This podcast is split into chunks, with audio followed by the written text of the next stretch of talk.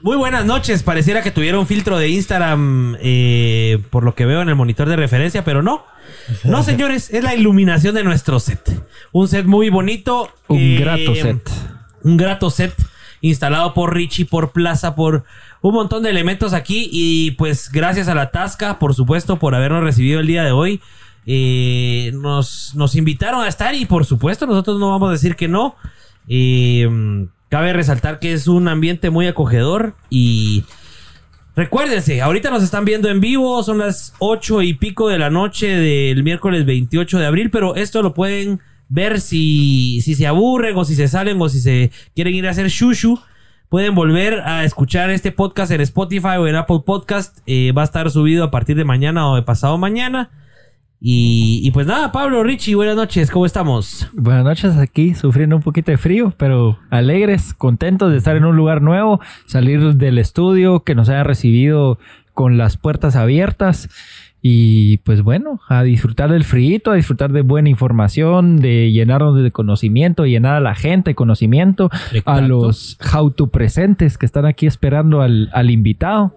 Exactamente. Eh, Que empiecen a comentar los estudiantes de. How To. Si tenemos estudiantes de How To por aquí, empiecen a, a destacarse ahí en los comentarios. Nuestras chicas de producción y de, y de, de- y de telemercadeo ya están ahí respondiendo y atendiendo a todas sus preguntas. Pues hoy eh, va a estar interesante el tema. Hoy vamos a, a hablarles de ¿Qué es trabajar para los influencers? ¿Qué es trabajar de creador de contenido para esa gente que eh, hace el cambio en redes sociales? la- esa gente que está expuesta en redes sociales. ¿Cómo se vive ese día a día creándole contenido de influencers? ¿Qué son esos videos que hacen esas fotos? Y algo- ¿Son creídos, no son creídos? Eh, queremos saber un montón de cosas. Y ¿sí, algo Richie? interesante es que no, o sea, no se basa solo en Guatemala. O sea, fue más allá en ese sentido de influencers. Fue, no sabemos todavía cómo lo hizo, cómo lo logró, pero acudió a un montón de influencers fuera de Guatemala y creo que eso es bien interesante. Y a influencers Exacto. que tienen gran, gran potencial, gran de presencia eh, en diferentes plataformas. Exacto. Y creo que- que eso es lo que más nos llama la atención. Sí, para que entiendan un poco el contexto, Richie está hablando de nuestro invitado. Él no se quedó aquí en Guate, sino salió y pues en, en unos minutos lo vamos a presentar y le vamos a, dar la, la bienvenida aquí a este set que armamos aquí en La Tasca, restaurante. eh, la verdad que está excelente. Vénganse, seguro la comida es eh, espectacular. Entiendo que nos van a sorprender hoy con un par de platillos ahí fuertes. Ah, vamos a ver a Pablo hacer lo que más les gusta, que es que comer. hartarse. Vamos a ver si suelto un par de oraciones después de haber degustado un par de boquillas. Mien- Mientras y después de haber degustado un par de, de platillos. Entonces, eh, pues nada, yo quiero iniciar este episodio dándole un espacio y lo vamos a empezar a hacer muy seguido.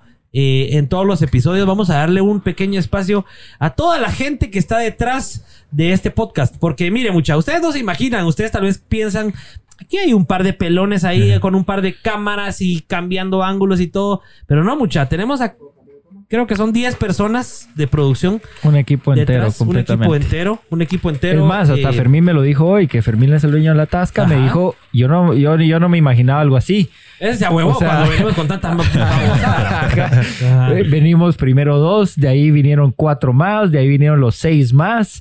Y, Y ahí ya se ahuevó. Ahí, ya se- ahí dijo, puta, esta mierda es, es en Sí, serio. en serio. Ah, sí, Pues en bueno, serio. Gracias a Fermín por haber eh, confiado en nosotros y en que todo iba a salir bien. Así que vamos a invitar hoy a un par, a un par de los que están detrás de cámaras. Ahí ya agarré a uno mal parado. Placita, venga a sentarse aquí. Un minuto. Un minuto. Vamos a empezar a conocer a toda la gente que está Un detrás. minuto y contando. toda la gente que está detrás del show para que ustedes entiendan qué requiere que esto se lleve a cabo. Tenemos Bienvenido, Placita. eh, 86 pers- 860 personas viéndote, Plaza. ¿Cómo te sentís hoy? Hola, buenas noches. Solo me voy a acomodar bien los. Ok, ok, dale, dale. Eso. Ah, sí, me escucho mejor. A, a ver, Placita, preséntese. ¿Quién es usted en 15 segundos? Ok, buenas noches, chicos. Eh, Pablo Plaza, editor. Editor, productor, filmmaker. eh, creador de contenido también. Pero ¿por qué lo decís muy bajo? Con mucho miedo. Lo siento a mi chava, sí, siento que está sudando mucho ya. Eso que tiene suéter y estamos sin frío. No, no, no. Es que estamos bajo cero. Eh, pero realmente poquito nervioso porque tenemos un montón de audiencia ya. Entonces es la primera vez que salto a la fama de esta manera. Exacto, exacto. Y ¿Cómo? bueno, ¿y, qué- y qué- y usted qué, qué- qué requirió qué- o qué hizo Plaza para que esto fuera, se hiciera posible el día de hoy? Ah, es una logística la que lleva esto, que le venimos trabajando desde tres, cuatro días antes. Eh, la venimos organizando, más sabiendo que es fuera de nuestro estudio. Entonces, eh, coordinamos todo lo que es el equipo para movilizarlo, el transporte, qué era lo que necesitábamos, qué era lo que íbamos a llevar. Y básicamente eso, coordinar a todos los elementos que nos iban a ayudar para, para traer. Para el traer equipo todo el set, porque no estamos en, en Chapin Films, en el estudio, que ya lo tenemos todo armado, sino no tenemos que mudarnos a este restaurante donde tenemos que instalar luces, audio, Correcto. energía, las pantallas, todo. Y, y aparte que, pues, se ve simple, se ve que tal vez es como que un simple live, pero todo lo que hay detrás, pues realmente no se puede como que dimensionar hasta que estamos aquí presentes o hasta que lo ven eh, en vivo como tal, desde detrás de cámaras. Eh, cámaras, trípodes, personal, luces, micrófonos, audio, Cables. Es una cables, infraestructura. computadoras Internet. internet. Entonces, realmente es una producción bien realizada y bien compleja la que tiene los Pelex. Excelente. Cabe destacar que Placita era detrás de Richie, que, que- que estaba a cargo hoy. Placita era el que estaba a cargo de que todo esto se hiciera realidad. Así que felicitaciones, Plaza, porque veo que todo está muy bien. ¿Verdad? Creo que de momento va bien. de momento, va- ¿alguna eventualidad que haya surgido hoy? Alguna chofada, Ajá, dicen por ¿Alguna aquí. chofada? ¿Alguna chofada? ¿Alguna chofada que haya surgido hoy trayéndose todo el equipo, conectando? Eso que estamos viendo aquí enfrente, Ajá. que es nuestro monitor de comentarios y realmente de momento no, no No, se lo pueden podido- conectar. ¿A qué vamos a putear por eso hoy, Placita? Eh, toda responsabilidad, eh, ya está Dani ahí asustado diciendo que él no.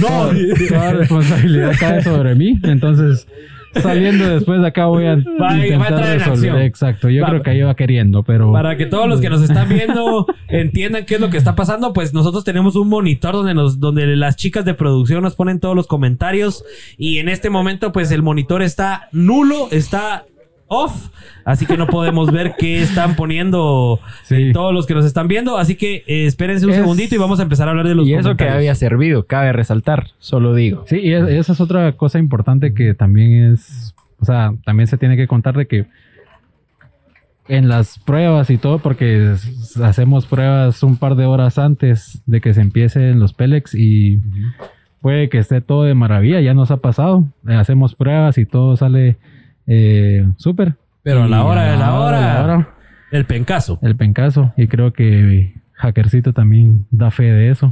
Da fe. Pues. Hackercito viene, vino hace 10 minutos, entonces ¿qué tanta fe puede dar de lo que está pasando? Hacker, No hacker es sé. como Cristiano Ronaldo. Todo su equipo prepara. Él solo se quita la chumpa, se seca de la lluviecita que, que- que recibió. Se sienta en la compu y empieza a transmitir. Es un, es un jefe, Es un Hackercito, ¿verdad? jeque. Es un Eh, jefe es un jeque. Es un jeque. Líder, exacto. ¿Qué piensa usted de Hacker Placita así para terminar? Para terminar. ¿Cuáles son sus comentarios de Placita? De hacker. De hacker. De, de Hacker. Ajá. ¿no? Lo que.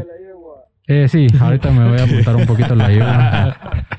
Esa es la persona a la que más le tengo que admirar un montón de cosas. en cuanto a creatividad, es lo que me decía Juanca hace poco en un viaje. Ajá. Es un artista nato. Es un artista Es un nato. talento. Bueno, Es un talento. Ese sí. vos. Totalmente de acuerdo, Placita. Hackercito es nuestro artista nato. No, no. Toca- mire, para que todos entiendan, eh, eh, porque todos saben quién es Ajá, Hacker, de quién están hablando. Creo que- Hacker es el que está haciendo nuestro switching.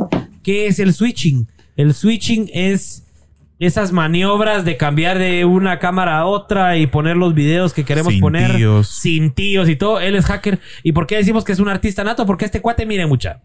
Este cuate hacker que hoy no lo vamos a poner aquí. Pero Eh, ya pasó y ya. en- Sí, ya Ah, ya si tuvo están- la oportunidad, Hacker ya si tuvo la oportunidad en atentos uno a de los los Pelex, episodios. eh, él Y ya él fue ya estuvo. entrevistado en su momento. Es, es- es cierto. Es cierto, pero para que entiendan, hacker hace switching, hace video, hace foto, hace animación, eh, toca Sonido, guitarra, locución. sabe todo de sonido, Cantar, es locutor. baila, locutor. Locutor. Bailar no lo hemos visto mucho. Tal vez ¿Cómo hoy no lo tal vez lo ponemos a bailar aquí. Bien, bien, bien, ya, Sí, ¿va? ya, sí. Ah, ya. Pero hay que ponerle bronco. Sí. Ah, hay que bronco. Hay que ponerle bronco ¿Cuál es la baile. canción del bronco que baila? No sé cómo se llama la. Que la- no quede huella. Que no quede huella, que no, que no. Es- Y así, su pasito Muy bien. Eh, bueno, algún día lo vamos a poner a bailar a la hacker. Futbolista, creo que también. Futbolista. No. No, ahí no. Eso. Habló mucha engañó. paja, habló mucha paja que venía a San. Marcos, tenía aire, jugaba foot, lo vimos en Futeca, de deleitar y nada. Nosotros que no sabía cómo no estaba en la selección. Sí, para que entiendan, nosotros armamos un equipo de Futeca hace, hace como dos años, donde decíamos, puchica, tenemos al Cristiano Ronaldo de Guatemala. Tenemos a Luis Fernando Ramírez, que viene desde San Marcos, reclutado para que venga a hacer goles. Ahí sí me quedaste mal, hacker. Así que... ¿Cómo, cómo hacía? La la, la soltaba la bola. Agarraba la pelota y pum, para afuera, pum, para afuera. Eh, dentro de poco, solo así rapidito, dentro de poco Ojalá se. Vamos Va a, a ver la oportunidad si se reivindica hacker. Vamos a empezar ahí a cuidar esa dieta y a bajar los triglicéridos Triglicéridos y el colesterol. y el colesterol. Porque pide mucha alita, ¿ve? Campero debería patrocinar a Hacker. Campero debería ser. Ah, sí. Hacker, vos deberías tener una gorra de campero y con la pirámide atrás. Bueno, Excelente. Eh, Placita, un gusto haberlo tenido por aquí. Qué bueno que la gente lo Gracias, conoció. chicos. Mire que 1090 personas lo conocieron el día de hoy. Así que. La verdad sí todavía Felicidades. estoy temblando. Estás temblando, bueno. Que por cierto, Lobo Vázquez nos está viendo, así que saludos a Lobo. Sí, nos No, está viendo. Lobito que ya es cuate. Ya solo nos falta ponernos a bailar con el lobo para cerrar ese, esa amistad. Cabal, Así que, bueno. Placita, y quiero subir por primera vez aquí a una de nuestras chicas que está detrás de todo esto. Y no, Giovanna, no es usted, no se emocione. Es Ana. que se estaba haciendo la Bien, boca así, viendo a otro está, lado. y portada del mismísimo San Marcos. No es la Yovis, a Ana López. Anita, por favor, venga para acá. Un, re- un relevo. Muy bien, Placita. un relevo, Anita. Un gusto, chicos. JP. Un gusto, mi Placita, eh, bienvenido. Y Richard. Mi máster. Adiós. Bueno, vamos a subir a Anita, que es nuestra productora en Chapin Films. Y también la productora de todo esto que hacemos por aquí. Vamos a ver qué nos viene a contar, a ver si se atreve. Atrévete, te- ya quiere que, que le pongan ahí la canción de Atrévete de. ¿Cómo se llamaba este pelón? Calle 13. Calle 13. Para que. Bueno, bienvenida, Anita. ¿Cómo Estamos.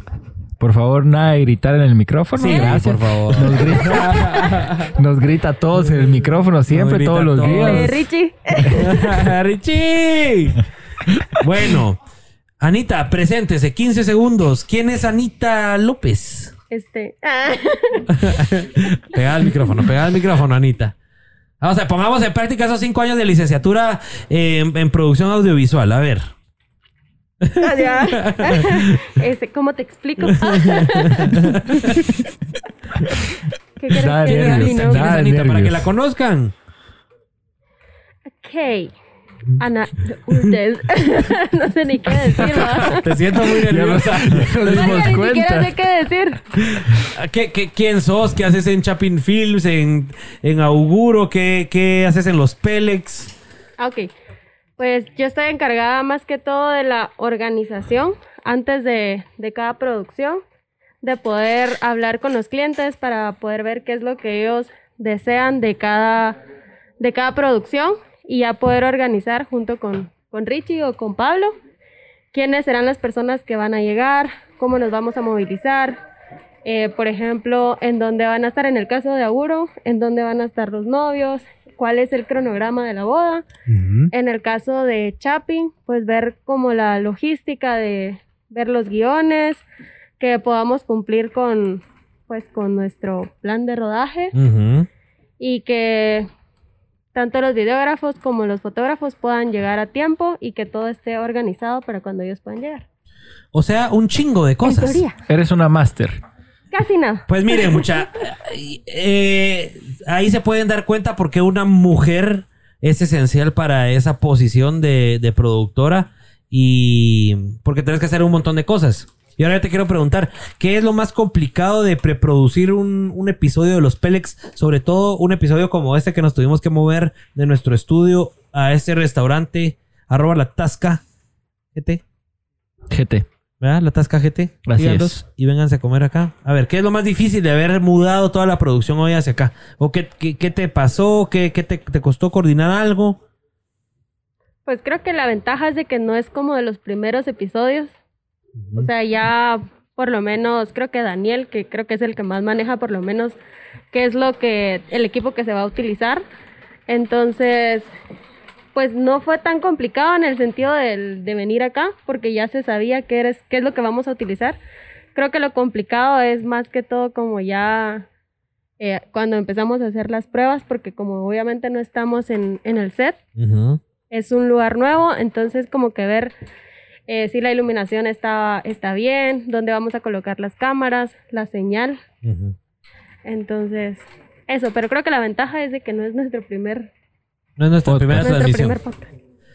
Buenísimo, Anita. No, Pues si lo qué comparamos gusto. con el de Huehue, que no estuvimos en el set. Bueno, el lo de es Huehue que- anduve como dos horas hablando Lo yo es mismo que de mi en- vida. En Huehue éramos ¿cuántos? Cuatro. Cuatro. Cinco. Cuatro. Armando un set con dos horas. Y yo echando paja. Pero tan y difícil paja, y estuvo, paja. ¿no? No difícil, pero sí es tardado, Estuvo pues. bueno. Ah, o sea, la estuvo- buena mi paja. A ver, cuénteles ahí a la, a la audiencia de 1110 personas que nos están viendo cuánto tiempo nos demoró armar este set aquí en la Tasca. A la gran, primero desde las 2 de la tarde, que estaban todos desmontando el set en oficina. Luego la avenida hasta acá, que nos llevó casi que por lo menos una hora. Luego el montaje y empezar a hacer pruebas. Literalmente podríamos decir que cinco minutos antes de empezar, todavía estábamos. Haciendo las últimas haciendo- pruebas. ¿Y desde, y desde qué hora estaban armando acá? estamos- Acá Aprox. estábamos a las 5 por ahí. Sí, pues. Unas tres horas de montaje. O sea, para que se den Ah, cuenta madre, que no es cualquier cosa. Estás arrasando en los comentarios, Anita. ¿Será que Anita me adopta? Que se quite la mascarilla porque se mira guapa. Buen chico. Pucha, Anita, estás peor que yo en tus historias. No, ¿Por Ani- qué? Porque te comentan un montón. ¡Ay! El Richis. Ah, que se quite la mascarilla, dicen. Anita será soltera. A. Aguantate. ¿Sos soltera? De una vez. Digamos. Anita, ¿quiere- si quiere contarlo o no, yo no la quiero poner en aprietos aquí, ya. Anita. De repente Si no, el novio está viendo. Anita, si no, se ¿será nos va a soltera? ir. No. No, no, no está soltera, señores. No Señores, está Anita soltera. no está soltera, así Por que- favor, dejen de poner en los comentarios cosas Porque que hasta la nos audiencia pueden de incomoni- 100, no, no, incomodar. 1170 personas.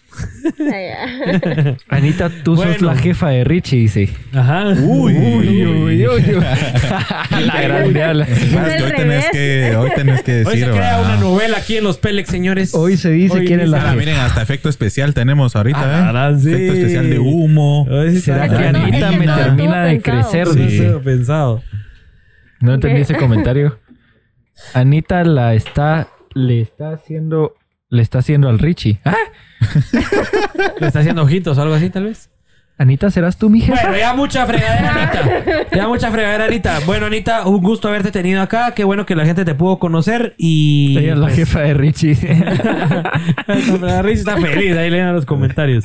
Yo me la Así gozo, Anita, mano. Más porque la tele está inhabilitada todavía. Gracias por haber pasado al, al podio y hasta una próxima invitación aquí al set. Gracias, Anita. de sus fans. Despídase de sus fans. ¿Quién es tu Subió la audiencia, su- Ah. subió la audiencia cuando pasó Anita a hablar, dice al podio. Bueno, deberíamos de pasar más seguido a Anita, Cápsula, Anita. Cápsula, Anita. cápsula La Anita. cápsula Anita. Vamos a poner Ahora mi pregunta es ¿cuándo vamos a pasar a Natalia? Natalia es un undercover hasta los próximos podcasts. Sí, Natalia, pues es el primer, es el primer episodio en el que, en el- al que se viene, entonces se tiene Se que lo tiene ganar, que se lo ganar. tiene que ganar. La ¿verdad? rosa de los Pélex, dice aquí. Anita Lovers. Ahí está, hashtag Anita Lovers, mucha. Vamos a usar el hashtag Anita Lovers y ahí le vamos a rifar una gorrita. Una de las Otra. Otra de las muchas que ya rifamos. Sí. Bueno, pues bueno, vamos entrando en materia. Ya llevamos ahí algunos minutitos, 20 minutos de podcast. 20 minutos de fregadera. Recuerden, si hay varias preguntas acá. Hoy no estamos en set, hoy estamos en La Tasca, que es un restaurante aquí en Carretera del Salvador que está espectacular. Síganlos en Instagram, arroba La Tasca GT. Eh, síganlos en Instagram, ahí se van a dar cuenta de los platillos, del Vengan lugar. a Está bien comer. bonito, está bien ameno, está bien acogedor. Vengan a echar un su platillo de acá de camarones, de carne. Y eh, una su buena preparadita. Aquí los atienden con una buena preparada. La atención, ¿verdad? La atención. La atención. Una su buena, ¿qué? Preparada. ¿qué es eso? Preparadita, una cerveza preparada. Vos vivís en los 80, mano. Sí, yo no Una sabía. que- preparada. Una Puta, yo preparada. Jamás había escuchado eso, Una preparadita. Señores, una preparada, ¿qué es? Nadie sabe qué es Solo- solo, solo vos. Una preparada, ¿qué es? ¿Saben ni qué? Exactamente, gracias. Una cerveza preparadita. Solo uno te Y respondió. aquí, del- de no, los todos me 15 que hay respondieron porque ¿Saben nadie está poniendo atención, está resolviendo el problema en la pantalla. ¿Saben Pero una, de- una preparada es una cerveza preparada, no es nada más que una cerveza preparada. Ok, ok, ok. ok. Ponga en los comentarios si Richie está bien con decir que es una preparadita. Yo jamás la había escuchado. Anita Lovers, los Pélex, dice Natanael Puchica. Iram Duarte, Anita Lover, Puchica. Está peligroso eso. Yo creo que Anita va a tener que ser una Pélex aquí para subir la audiencia. Definitivamente. Bueno, y la próxima semana prometemos a subir a la Iovis aquí. Ese Richie hasta bolo, dice. La gran puta. Ya con dos cervezas se están matando. Ya viste, ya viste. Nadie le dice así. Ay, Dios. Bueno. Richie al menos ya habla más. A huevos. Sí. Ya hablo más desde Pablo, que ¿vas a Pablo dejó de hablar. hoy? ¿Vas a hablar bastante? Digo yo que sí. A vos lo que vamos a hablar hoy con Luis te, te emociona y te gusta, así que yo creo que, que hay buena... Aunque no sabe mucho el tema porque ni siquiera Instagram ve el Pablo. Sí, va. Eso sí. Entonces, o sea, por Vamos lo ver, menos de creación del contenido sabe un poquito. Vamos a ver el Pero tiempo lo en que pantalla. es TikTok, YouTube y todo. Vamos a ver el no tiempo está en metido en el tema. Bueno, para entrar en materia, vamos a hablar hoy de qué es trabajar para los influencers, qué es trabajar en el marketing de influencers y qué es crear contenido para redes, eh, para marcas y mm, efectos especiales. Un montón de cosas interesantes, así que, hacker, si quieres me indicas, vamos con el video de intro de nuestro invitado y lo pasamos adelante. Sin pelos en la lengua. Bienvenidos al podcast donde se hablan las cosas tal y como son. Sin adornos y sin tanta babosada. Sos feliz, te gusta tu trabajo, te han considerado un Pélex. Acá nos encantan los invitados Pélex, que se dedican a ganarse la vida haciendo lo que les gusta. Porque ahí, ahí está la clave. Arre pues. Bueno, señores, tenemos aquí en mesa a Luis P. Reyes. Bienvenido, Luis P. ¿Cómo Mucho estás? gusto. Buenas noches. Mis Pélex, ¿cómo les va? Bien, aquí pelándonos la mano. Bien, bien, muy bien. ¿Y vos qué tal? Bien, tranquilo. Sí, acabas de venir de México, entiendo. Acabo de venir hace un par de días. Excelente. ¿Qué tal México? Virgo, vos. Sí, muy, muy sí. Virgo, sí. Pero Virgo porque pura playa. No, No, bueno, no. A, veces sí, a veces no. Pero o sea, no te mantenés en, en las playas. Yo Mm. entendía que estabas en Quintana Roo y así o... Me tocó un mes estar trabajando diferentes proyectos en toda la Riviera Maya, fíjate. Ah, Entonces, estuve ok, entre. Cancún, Tulum, Playa del Carmen, Cozumel. Fue, sí, como mes y medio, Literalmente fíjate. disfrutando A la vida. qué dolor vos. To- Toca a veces sufrir un Sí, poquito, pero ¿qué se puede hacer, verdad? no, pues qué alegre. Tu oficina variada. Mi oficina variada de playa en playa, pero... Buenísimo. Y a ver, para que todos cono- conozcan a Luis P., contanos qui- quién sos, eh, a qué te dedicas, eh, por qué estás aquí en Los Pélex platicando hoy. Soy, bueno, soy un filmmaker guatemalteco. Empecé hace casi cuatro años en este rollo. Antes era ingeniero en sistemas. Ok. Eh, Interesante. a onda completamente diferente, pero me empezó a apasionar todo el tema del video, efectos visuales, after movies, conciertos. Y pues me apasionó tanto el rollo que dejo la U para dedicarme a esto a tiempo completo.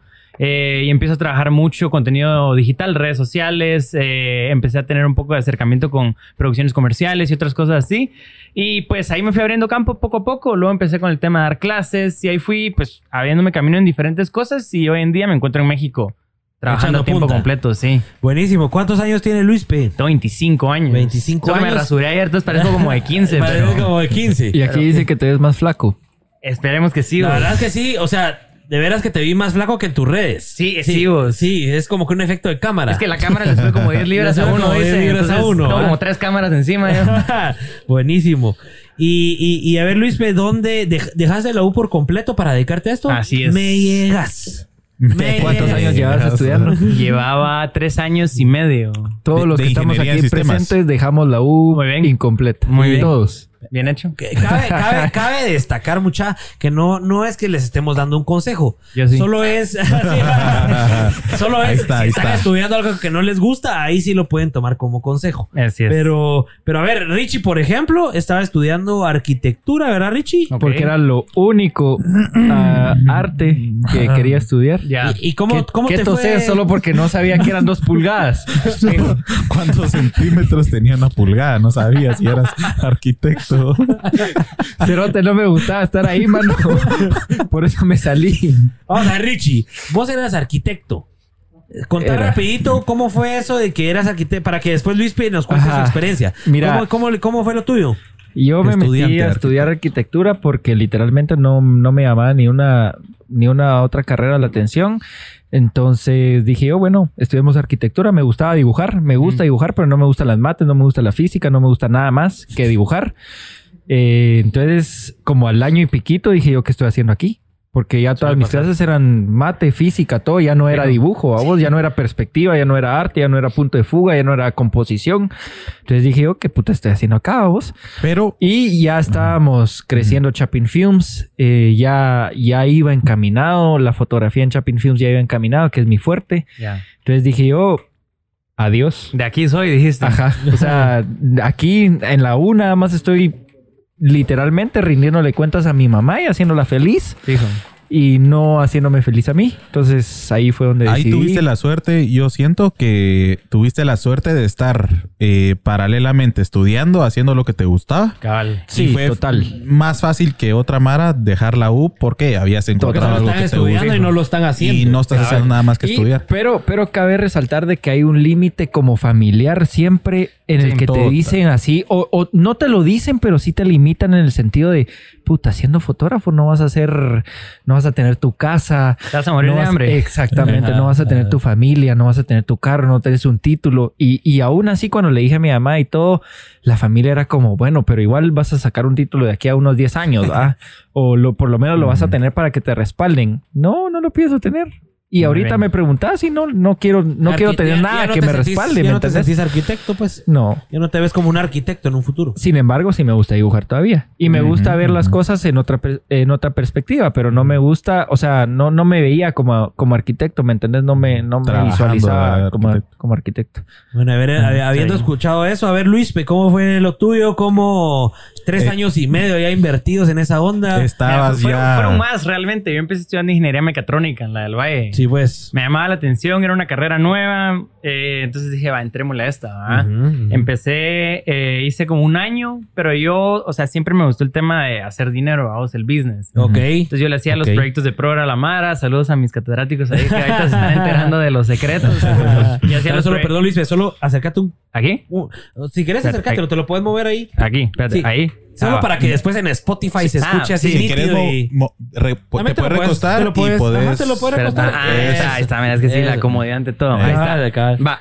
Eh, sí, entonces mira, yo empecé en la U en mecatrónica, pero me gustaba mucho la progra. Y me di cuenta que me gustaba porque podía hacer dinero rápido con esa onda. Entonces, las hojas de trabajo, los proyectos de semestre, yo se los hacía a toda la mara y no me pesaba. Ajá. Entonces, pues pasa primer semestre, de ahí me siguen llamando para hacer proyectos cuando ya había pasado esa parte yo. Y empieza una mi red ahí de, de, de proyectos. Una tu mafia ahí. Ajá, ajá, una mi mafia interna, ¿no? Es chistoso porque me salí de la U y todavía me hablaban. No, hombre, sí, Yo le pues. decía a la Mara, mira, andate al BI de ahí la del Valle, me depositaste, ahí cuadramos todo. Sí, pues. Entonces, cuando empecé a ver que me gustaba mucho la Pro y que era bueno para eso, me paso de la del Valle a la Marro a Computer Science. Ok. Porque sí tenía un enfoque más de emprendimiento y negocios. Ah, ya. Ok, no era tanto solo lo técnico, sino ya te enseñaban Ajá. a hacerlo business. Ajá, Como ajá. todo en la marroquín. Exactamente, full, full business. Entonces, pues me meto a eso y me empieza a gustar, pero igual no me siento como que al 100% realizado. Y eso que nunca había hecho un video, o sea, no era mi rollo, ¿ah? Solo no me sentía que era lo mío. Pero- ¿Una cámara la habías agarrado antes? Eh, no. No. Pero No. ya, ya tenías más o menos idea de qué era lo que te gustaba de la vida o cuál era tu pasión o ahí no sabías ni mierda, solo decías, esta No. mierda no me va a hacer feliz el resto No de mi me vida. sentía al 100% como que gal, contento con lo que estaba haciendo. Fíjate, me gustaba, pero me aburría muy rápido. Y eh, luego en una de las clases de la U, eh, la típica de proyectos en grupo, ¿ah? entonces siempre hay uno que se busca zafar ahí de, de las partes duras. Entonces yo dije, bueno, yo voy a hacer el video para presentar el proyecto. ¿ah? Entonces Ajá. aprendo a editar y me eché un videito Ah, así chileno. esa fue, esa, fue la, esa fue la primera experiencia. Ahí empecé a editar. Ahí ajá. nació Ah, Ahí Luis nació Perreyes. Luis Perreyes, alias How to Guatemala, cabal. Sí, pues. Entonces yo dije, bueno, y en la cosa es que hice un buen video, tan bueno en ese tiempo que el catedrático le gustó tanto que no hizo preguntas. Entonces dije, ah, pucha, aquí la hicimos, o sea, así van a funcionar los grupos. Yo hago el video, ustedes hacen la investigación, todos Así felices. funciona la negociación ahora. Ajá. Y ese es- es de mis primeros acercamientos a editar videos. Al poco tiempo toco una cámara por primera vez. O sea, ahí solo editabas. Solo ¿Y qué editaba, editabas en eh, textos? eh, Eh, ajá, animaciones básicas de textos, cortes y cositas así sencillas, ¿verdad? fotos, me imagino. Ajá, ajá. Imágenes. Básico, así bien chafa. Pero como que era mi forma de evadir las responsabilidades más Total. gruesas de la U. O sea, sí, sí, sí hacías a un lado lo de la U y, y tus verdaderas tareas y todo, o si no lo descuidabas, o, o te pelabas a sacar malas notas y todo. Sí era mero Pélex. Si era así, qué bueno, ya, por eso, Por eso estás acá. No, fíjate que sí. mm, Lo que pasa es que siempre me gustó la experiencia que uno agarra fuera de las cuatro paredes de la U, independientemente si es de tus clases o no. Yo siempre he sido alguien que aprende mucho de experiencias de vida. Sí, pues. Entonces me gustaba mucho el aprender fuera de la U. Entonces, fuera lo que fuera, yo empecé. Mi primer trabajo fue vender ropa, ¿vos? ah, qué nave. Porque quería, o sea, esos social skills de como que venderle la mara, Cont- platicar. contar, contar, porque yo creo que nos ha pasado a muchos que, que cabal tenemos ese, ese, ese espíritu biznero. Ujú. Contanos dónde, cómo fue que se te dio la oportunidad de vender ropa y que ese haya sido tu primer acercamiento a las ventas o a hacer business. Fue bien chistoso. Fíjate que para un Mercedes-Benz Fashion Week del 2016, 17 creo yo, Ujú. necesitaban un modelo sin cara. Ajá. yo soy la opción perfecta para un modelo sin cara. Porque iban a proyectar la ropa en unos maniquís. Ah, y ya. yo era cuate del de, el que estaba haciendo las fotos. Entonces me Ah, jaló. Estando ahí, eh, conozco al chavo dueño de la ropa, que era una marca guatemalteca que se llama Aguacate. Ajá. Y el chavo me dice, mira, yo necesito a alguien que atienda la tienda de, de vez en cuando. ¿Vos tenés tiempo? Yo sí, o sea, no tengo nada que hacer. Me llega la plata, entonces entrémosle, ¿verdad? Entonces al salir de la U yo me iba a Arcadia todos los días a, a echar ahí la, la, la supervisada de la tienda y a, a vender, ¿verdad? Fue mi primer chance, pero, o sea, yo siempre he creído que uno cuando ya trabaja realmente es donde uno aprende las cosas de la vida, ¿verdad? Co- Ajá, salís al mundo real. Ajá, École. ajá, porque son cosas que no te enseñan, pues, tal vez ni en la U ni en tu casa, ¿verdad? Ni en el colegio. Eh, ajá, el ser responsable de eh, el corte de caja, ver que todo esté en orden. O sea, si uno empieza a agarrar más responsabilidades. Entonces, eh, pues me gustó, nunca le he hecho el feo a ningún trabajo. Siempre creo que cualquier trabajo es digno y es importante. Entonces, así fue como me introduje al mundo laboral, ¿verdad? Sí, pues, ¿vos considerás que el haber, eh, el haber sido esa tu primera experiencia como de vendedor en, es- en esa tienda de ropa igual te ha dado los skills necesarios para venderte hoy como filmmaker? Full, full. Fíjate que sí, porque siento que es algo que no ponemos mucho en práctica. Como estamos atrás de la cámara, a veces somos medio, medio amillados, ¿verdad? Ajá, ajá. Entonces, eh, toca hablar con la Mara, toca dialogar, toca negociar. Entonces, sí, creo que el acercamiento a la gente es súper importante para, pues, setear tus precios, para poder negociar siempre. Te Entonces, ayudó sí, a no ser tímido ya a la hora de venderte, yo, pues. yo era bien tímido, fíjate, Ajá. ahí, ahí donde me ven, sí era Ajá. bien, bien tímido y así fui aprendiendo a pura práctica, pues, o sea, Ajá. me tocaba hablar con la Mara sí o sí y así se me fue quitando. Sí. Mira, yo te voy a ser bien honesto con esto que te voy a decir ahorita. Yo me acuerdo, nosotros te hemos seguido eh, en Chapin Films y todo. eh, y, y yo me acuerdo de que las primeras veces que vos le empezaste a hablar a cámara, porque eso se ha vuelto una tendencia y una necesidad de hoy en día. Pero yo me acuerdo que las primeras veces así te mirabas como que eras súper tímido. Sí. O sea, cuando le hablabas a la cámara se miraba así como que este cuate de veras está haciendo una lucha interna. Ah, sí, vos, Por grueso, hablarle al lente. Sí. Y, y ahora, o sea, lo comparas con ahora y decís, puta, o sea, al final este cuate se tiró al agua y, y la logró. Pura Entonces, práctica, sí. no, Práctica. ¿qué- Hay, hay- hay gente que sí se le da natural, bro. O Ajá. sea, creo que hay gente muy agraciada, se le nota en sus grupos de amigos. Hay otros que tal vez sí son agraciados o Sí son saben qué comunicadores. decir. Ajá, Sí. pero la cámara puede amillar a cualquier persona. Puta, o- sí, o sea, te pone una cámara enfrente y se te aguadan las piernas, Ajá. ¿verdad? Entonces, para mí sí fue mucha práctica. Y yo hablaba en el espejo para quitarme la timidez, ¿verdad? Ah, sí, esa fue una de tus, de tus herramientas para lograrlo. Mira, Ah, como, yo, como yo he sido muy autodidacta y yo me metí a YouTube a aprender a hablar en público, a aprender a ser menos tímido y eso me iba sirviendo. O sea, sí hiciste tu research y, y, a- y Full. aprendiste a hacerlo. Sí. No es que, puta, vamos a darle y a lo que salga. No, porque me costaba mucho, fíjate, agarrar la cámara y mirar para abajo, mirar para otros lados, porque aunque fuera yo el que la tenía, me costaba mucho costaba mantener como la interacción con la cámara, ajá. Pues qué Y, interesante. y- y- y cómo sentís el hecho? Yo, yo lo que siento cuando le hablo a la cámara es que le estoy hablando a un celular.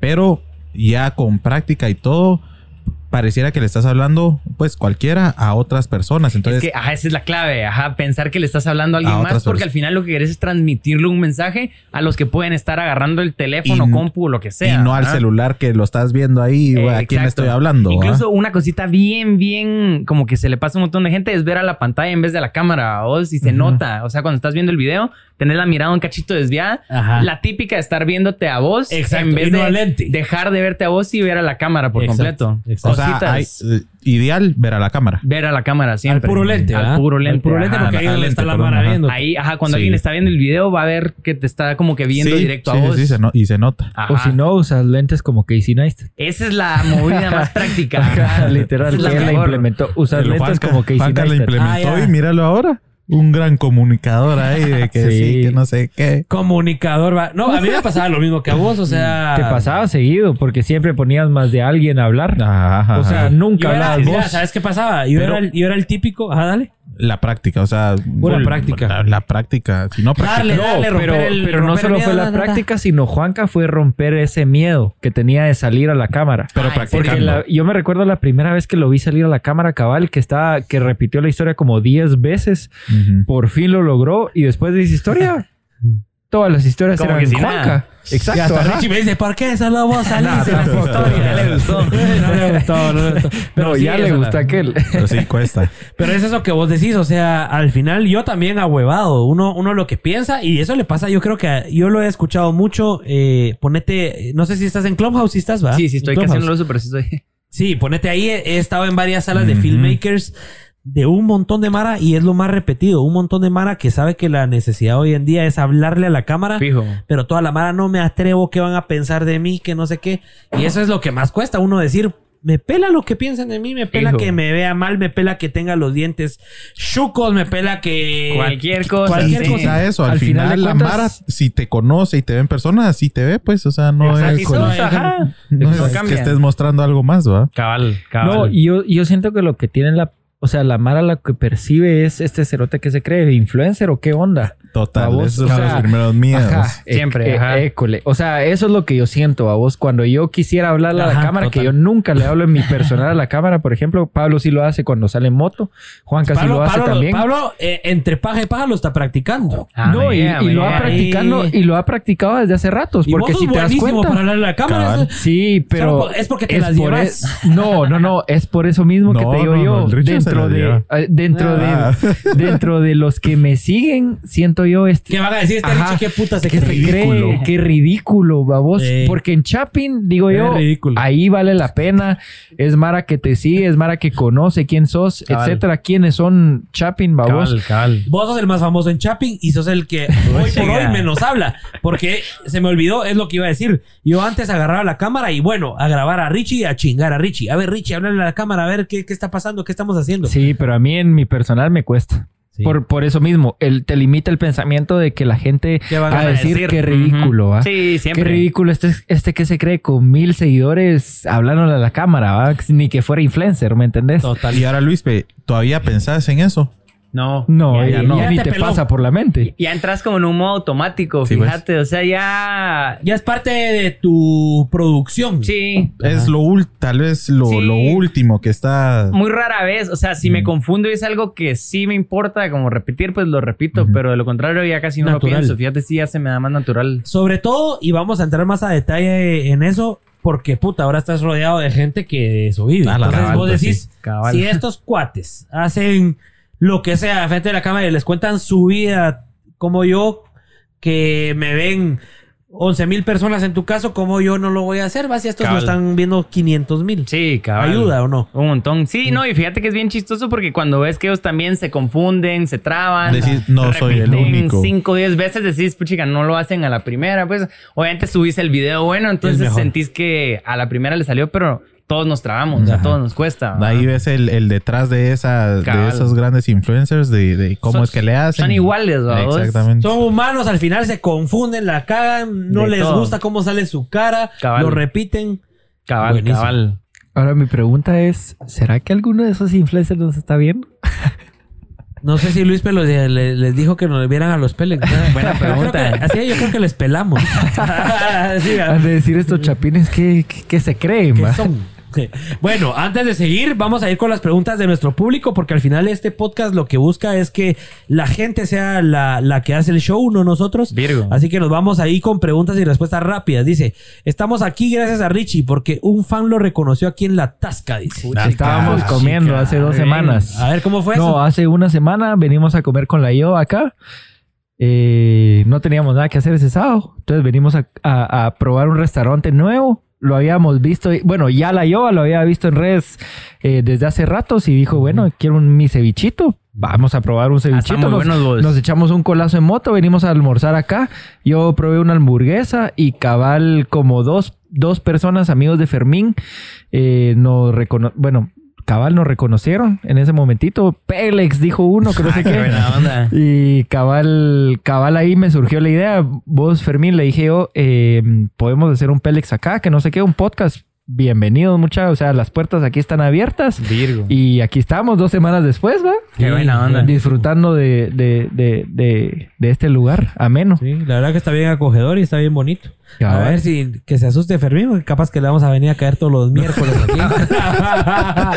está fregado, ¿ah? Cabal. Mira la segunda pregunta. La segunda pregunta, ¿cuándo empieza la tiradera de mierda Linguat? Dice. Y viaja con nosotros. Viaja con- Ah, hoy, hoy tal vez le vamos a tirar un poquito de rollo dentro de un ratito. Vamos a ver qué piensa eh, Luis P acerca de, de Linguat. Pero va a ser un poquito más adelante. Dice. Le quitaron el modo avión a Pablo, dice. Hoy se lo quitaron. Hoy se lo quitaron porque bien. Gaby está Hoy es porque presente. está la jefa aquí. No está poniendo atención del show. No. Está platicando ahí con, Papaloteando. con mira, la otra mira, jefa. mira. Están para echar la cháchara ahí. Ay, se dieron cuenta. Platicando están ahí. Pero por eso Pablo no tiene modo avión hoy porque ahí está su jefa presente. Fan de ustedes, dice Eric Ovalle. Eric, DJ, un DJ talentosísimo que estuvo en uno de nuestros cursos. Ya vamos a hablar de cursos porque How to es especialista en eso, pero estuvo en uno de nuestros cursos de historias para Instagram. Así que, Eric, qué bueno que estás por aquí. Saludos a los Pérez, dice Luis Enrique. Saludos, Pablo y Juanca. Bendiciones. Buen programa, Pedro Nehemías. Buena onda, Pedro. Excelente set, dice Marlon. Pues Marlon es gracias a la tasca, así que véngase aquí Nada a echar unos sí. buenos platillos. ¿Qué te pareció, Luispe? Muy bueno. ¿Te gustó? Sí. Ya probé un par de platillos y están bien Sí, ricos. ceviche, sí, recomendado. El, ceviche y los tacos de camarón Uh, y pulpo. En todo. En todo. Tacos de camarón. Y pulpo. Tal vez nos pasan unos tacos de camarón. Ahí, Fermín. Están buenos, están buenos. Eh, Todos dejando la U para volverse filmmakers, dice Rodrigo Miranda. Mira, Rodrigo. No, y es que no solo está. filmmaker, o sea, creo que tenés que hacer lo que te gusta. Hay algo que no me gusta y compartimos nosotros tres y es Ajá. lo que nos ha llevado al éxito, creo yo, que es el colegio no te enseña ni mierda. Ni No mierda. te enseña ni mierda. No. Y a mí, por ejemplo, Valores, no me enseñó ni siquiera a guiarme a lo que yo quería dedicarme en la vida, a vos. Eh, eso. Entonces vos llegas a la U a probar.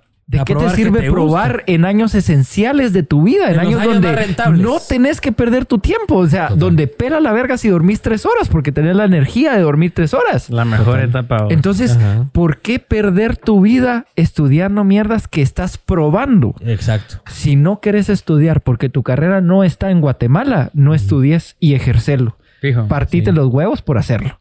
Exacto. ¿Va? Sí. Yo pienso eso, los, los colegios son esenciales para que uno vaya formado desde Wiro, porque imagínate que desde. Wiro nos hubieran puesto una cámara Ah, enfrente y nos hubieran medio enseñado el rollo. yo te apuesto que ahí nos hubiéramos dado cuenta, puta, esto es lo nuestro. Cabal. Ponete con Pablo, desde que salieron los primeros celulares con cámara empezábamos a hacer videitos y todo. Fijo. Si en el colegio nos dan una cámara, o sea, ahí te especializas y decís, esta es mi pasión. Vos sabes que yo perdí mi primer curso de fotografía en, la, en el colegio. Ah, ah, sí, y, y a causa de... Mi maestra me dijo, usted sí nunca se va a dedicar a la foto. Ah, ¡Hombre! Mándale tu Señora maestra, Instagram, aquí maestra. está, aquí Ah, está. Heme aquí hoy en día. Heme aquí. Viajando la por. México, dedicándose a la foto por a la foto y al video. Sí, me dijo que no tenía talento para la foto, fíjate. Ah, la gran. Y Así. le peló. Sí, así, al hueso. Mandale tu Instagram y a ver qué piensa. ¿No se lo has mandado? No, no, ya no, ya no tengo contacto con no nadie del que- colegio, ajá, pero... Sí, pues. Pero, Pero qué ahí se- bueno. Ahí, ven, ahí ven todos los que nos están escuchando y no. ¿Sabes qué es lo bonito vos? Que yo, por ejemplo, perdón que lo mencione aquí, pero yo, per- eh, yo, por ejemplo, siento bonito de que hasta el mismo colegio donde yo estudié y donde saqué malas notas, perdí clases, no me daban, Repetiste año. no me daban así como que no me miraban así ¿Cuántos como un buen futuro. No ¿Me entendés? Nos están contratando como tres años seguidos No a tomar contenido Sí. y fotografía. Ese es satisfactorio. O sea, yo regreso al colegio no por visita, sino para trabajarles. Pues sí. Entonces, eso, eso me hace sentir orgulloso. ¿Cuántos años repetiste, Richie? Uno, dos. No seas pajero. Tres. Unos Dos. tres. Unos tres. Bueno, terminamos con las preguntas aquí y después de las preguntas vamos a ir con nuestro nuevo episodio de FPV Guatemala. Pablo, ¿qué tal quedó? Yo no lo he visto. Heavy, heavy. Sí, quedó bonito. Bonito. Va, buenísimo. Para que la mara se pique. Para que la mala se pique, miren, para que todos entiendan, tenemos una serie que pretende promover a Guate. Se llama FPV Guatemala y la hacemos con drones FPV y vamos- viajamos a los lugares más interesantes de Guatemala para que todos ustedes, chapines que están ahí, las 130 personas que nos están viendo en este momento, se animen a conocer a Guate. Mucha, el turismo en Guate está bien afectado por la pandemia y sobre todo por nuestras autoridades que son una mierda y que deciden cerrar las cosas sin un buen análisis y bueno, Y bien ambiguo. bien, ambiguo, o sea, una- unas incoherencias ahí.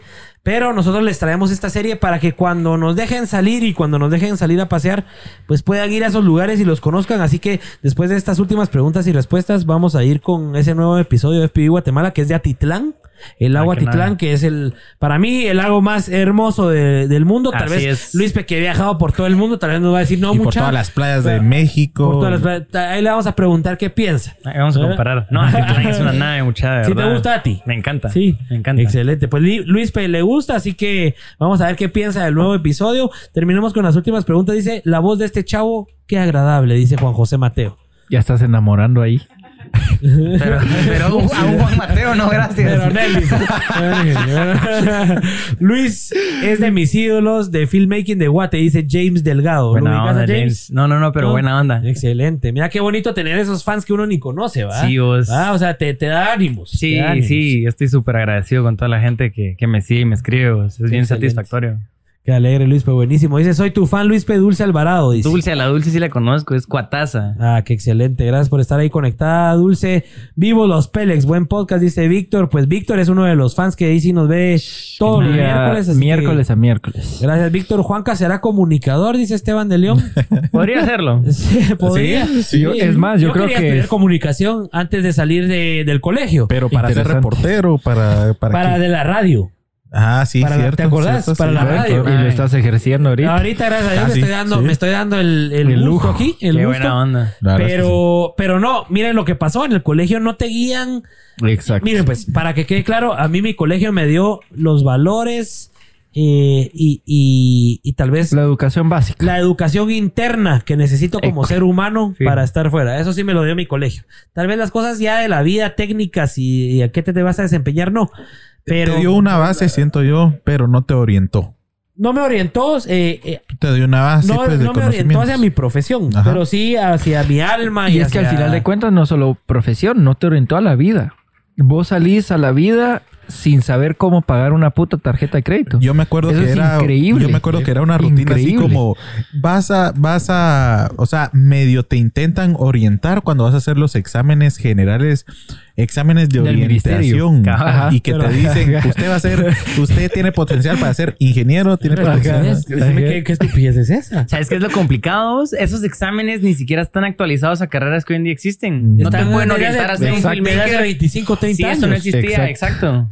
¿Cómo te van a orientar a lo que hoy es el mundo? Exacto. Entonces ahí ya vamos mal. Yo hablaba esto con un cuate de México, Ajá. cabal. O sea, los community managers no existían hace 10 años porque no habían redes sociales, ¿no? Entonces hay un montón de trabajos que no existían y, Y el sistema son- educativo sigue siendo tan arcaico que está orientándote a cosas de años atrás. Exacto. Y no lo Exacto. Y quita eso, el mundo ahora va rapidísimo, abriéndose Cabal. profesiones por doquier. Nuevas, de mano. cualquier cosa. Sí. De cualquier cosa. Sobre todo en nuestro mundo, en el mundo digital. Cabal. Así que bien metidos estamos, creo yo, por lo menos. Vamos bien. Así que vamos bien, vamos bien, buenísimo. Porfa, eh, compártanla en su historia de Instagram y etiqueten a los Pelex. Que por cierto ayuda. ya la están compartiendo. Nuestro ¿Ah? Instagram nunca había estado tan activo en un en vivo. Ah, ¿de Gracias? Gracias al equipo de mercadeo, gracias a Natalia que está compartiendo todo ese contenido. Eso, Muy bien, muy gracias bien. Natalia. Y bueno, gracias a Hautu porque tiene una gran audiencia. Exacto, Seguramente están todos los, Mis todos los estudiantes, todos los alumnitos ahí de Hautu. Y bueno, yo creo que eso nos da, nos da paso a la, a la siguiente pregunta que yo tenía por aquí en mi guion. A ver, Vamos a terminar las de la gente. Ah, bueno, terminamos los de la gente para que no se sientan. Dice, ¿qué dirían las monjitas? Dice Mafer Morazán, que es de mi promo. Y es que yo estudiaba en un colegio de monjitas, entonces por eso dice, porque estábamos hablando del colegio. Bueno, las monjitas nos enseñaron lo que decía, todos los valores y, y cuanta cosa del alma y de cómo ser humanos, buenos seres humanos, pero tal vez no las partes técnicas. Y esa, yo me metí a la universidad queriendo ser ingeniero Industrial. industrial, ni logré entrar de ingeniero. Primero, imagínense. primero te pasa- pararon robando la moto. que- Primero me pararon robando la moto que pudiera hacer algo. Al final paré estudiando comercio internacional, que ahí sí logré sacar la licenciatura. Hasta estudié un de, un, un- una maestría en Derecho Tributario, imagínate. Derecho Tributario, que es de impuestos, nada que ver. Cabal. Así que, bueno, mucha, al final uno para estudiando lo que no le gusta. El secreto es, para todos los que no han entrado a la U, mucha, estudien lo que les guste y lo que les apasione. Pónganse a pensar, bueno, a mí que realmente me gusta dibujar o hacer videos o ver videos o ser youtuber, mucha. Eso es- Gamer. ser youtuber es tan importante ahora como, como ser ingeniero. O sea, ingenieros hay un montón, pero hay dos pelones que se destacan. Es lo mismo con YouTube. Si uno le gusta y está ahí de youtuber y lo haces bien y te gusta, Se puede. pues se puede. ¿Va? ¿Se puede o no se puede? Se puede. Y Luis vive diario con, con esta gente que... que, que Es la lo- prueba que viviente, que sí se puede, La cabal. prueba viviente, exactamente. Así que Cabal. ánimo ahí. Dice, saludos desde El Salvador. Desde El Salvador, dice Carlos Duarte. pues El que- Salvador. El El Salvador. Café, uh, Café, Café, uh. uh. Eh, nosotros conocemos a un cliente, bueno, estuvimos con un cliente hace un par de meses y como decía Pablo, cuando Café, uh, allá en Guatemala, ¿qué tienen? era un café, un caficultor no de El tiene café. Lempira. No, ese, pero ese es de Honduras. el Ah, café. no tiene Pero- café Lempira en Guatemala. Entonces es un cliente Ay, que no. es salvadoreño y que, por cierto, mis respetos para El Salvador ahorita. Yo he entrado a Twitter en los últimos dos días. El Salvador ha sido tendencia en el ¿Por mundo. qué? ¿Por qué? ¿Por qué? es- El, el nivel de vacunación que está llevando a cabo Nayib Bukele ahorita, Impresionante. Impresionante. No solo el nivel de cuánta cantidad de gente vacuna al día, sino los centros de vacunación. Y, eh, O sea, los nosotros estados se queda corta. Nosotros pasamos entre el hospital del Sa- El Salvador. el- Sí, que tu madre. O sea, cuánta- en la- nosotros llegamos como a las ¿qué? en la noche. Era, era Y tarde, eran ¿no? como a las 10. Eran como las 10 de la noche cuando nosotros entramos a San Salvador y mucha era impresionante. Pasabas en medio de los dos, como de los dos edificios del Hospital El Salvador que son enormes y habían como 10 ambulancias ahí. No fregues. Con personal así subido en las ambulancias listos para salir ante cualquier emergencia. Estaban las 10 así en cola Puchica. con sirenas como que los llaman y salen. Al Los tiro, listos. Al tiro. Entonces impresionante la verdad. Aquí en Guatemala. Años luz de eso. Llega más rápido que- la pizza. Sí, yo, yo- yo creo que Puro el abuelito, ¿no? ni, es- ni están vacu- ni están vacunando ahorita aquí en Guate. Así que, bueno, muchas, si nos ponemos a hablar de- Yo creo que vamos a armar otro podcast solo de política y solo de. A la. De vacunación. No, hombre, no, de- pero de política tal vez. Bueno, sigamos, sigamos. Aguas con el hipo Richie, dice Alejandro Ramírez. dice, dan ganas de estar ahí tirando flow, dice Manolito. Manolito, aquí la invitación estaba abierta para venirse a la tasca. Seguramente vamos a tener un siguiente episodio y lo vamos a anunciar con más tiempo para que todos se puedan venir con tiempo, reservar su lugar. Recuérdense que estamos en un lugar cerrado, controlado. Aquí no estamos, eh, no estamos eh, abiertos en el sentido de no hay ningún problema. Aquí hacen su reservación, se vienen y todos tranquilos. Dice, ¿cómo empezó el lado creativo para Luis? Pe dice Manuel. A ver, Emanuel, Emanuel pregunta, ¿cómo? Mira, probablemente es el lado creativo de la empresa que tenía antes, que es con H, o sea, el lado de la comida que- Ok. creativo, ajá, que se llama... Mira, es una historia bien bonita, la verdad, porque es una historia, a pesar de que ya no trabajo ahí, de mucho éxito. Eh, es la primera empresa que tuve, que es una agencia creativa.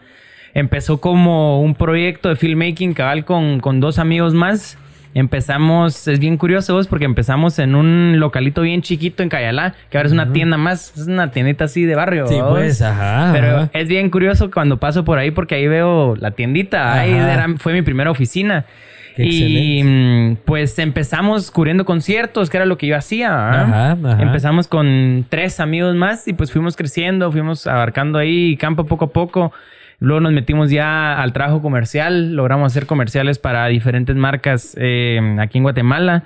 Eh, y pues nos fue bien, fíjate, crecimos. Eh, luego cae la pandemia y pues agarramos diferentes rumbos. Entonces, ¿Fue la pandemia la que los separó? la pandemia fue la que nos separó, fíjate, sí, nos cayó pesada y pues hoy en día estamos todos por diferente lado, pero todos estamos bien. Qué excelente. Entonces creo que más importante que, eh, que cada quien esté cumpliendo su sueño. ¿verdad? Claro. Y todos cuates todavía, nítido. Todos no cuates, no fíjate. afectó la sociedad. no, todo bien, fíjate, sí, gracias a. Dios todos ahí, cada quien en lo que le gusta hacer, entonces eso es importante, ver que Buenísimo. tus amigos también estén bien. ¿Y, ¿Y por qué les afectó la pandemia? Obviamente ustedes eran, ¿qué? Especialistas en, ahí sí como vos decís, filmmaker de conciertos, ¿verdad? Fíjate que En mucho de lo que momento. trabajábamos era evento en vivo, entonces de la noche a la mañana te quitan todo eso. Ahí es donde... Y por meses. Todavía años, ¿verdad? Ya, ya más de un año de no cubrir Ni ningún ni un festival, ni un concierto. Sí, ¿Y es lo que más te gusta vos? Es lo que más me gusta. Sí. Fíjate, es una adrenalina bien interesante. Fíjate que no, no he encontrado en ningún otro como tipo de video. Fíjate. Sí, pues. Todo, la producción audiovisual es como muy estructurada, es muy Ajá. planeada. Los conciertos, bueno, ustedes que hacen bodas sí me entenderán lo que es. Son Es- cosas que no se repiten. ¿verdad? Exacto, Entonces, exacto. como que aprender a tener el ojo de saber qué puede pasar en algún momento Y y, que no se va a para tener la buena toma. Exactamente. Entonces es una sensación muy cool.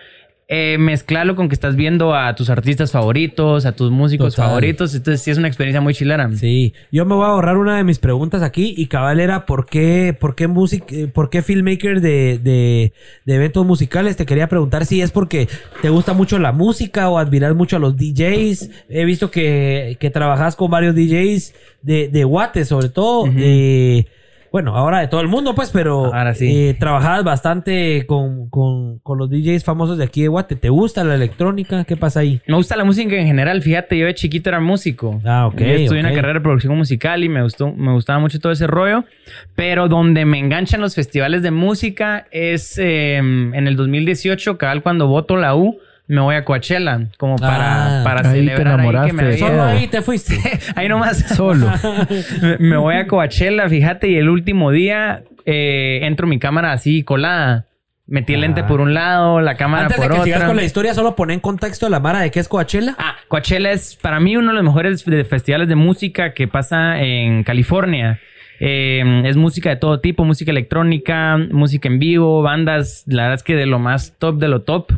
Eh, y justo el año que fui yo, la verdad es que vi a muchos de mis artistas favoritos y mm, como el último día logré entrar la cámara y yo me sentía así invencible, ¿sabes? Ajá, porque la mara te miraba y te posaba. o sea, si no te Y- dejan entrar no, cámaras. No, Ok. que ok. ahora estoy del lado a favor de que no dejen entrar cámaras porque, porque, te estorban. sí, ajá. si estás ajá. haciendo como chance eso, pues. Exactamente, ajá, Ajá. Pero creo que todos tienen la emoción de colar una cámara en algún momento y sí es una experiencia muy cool.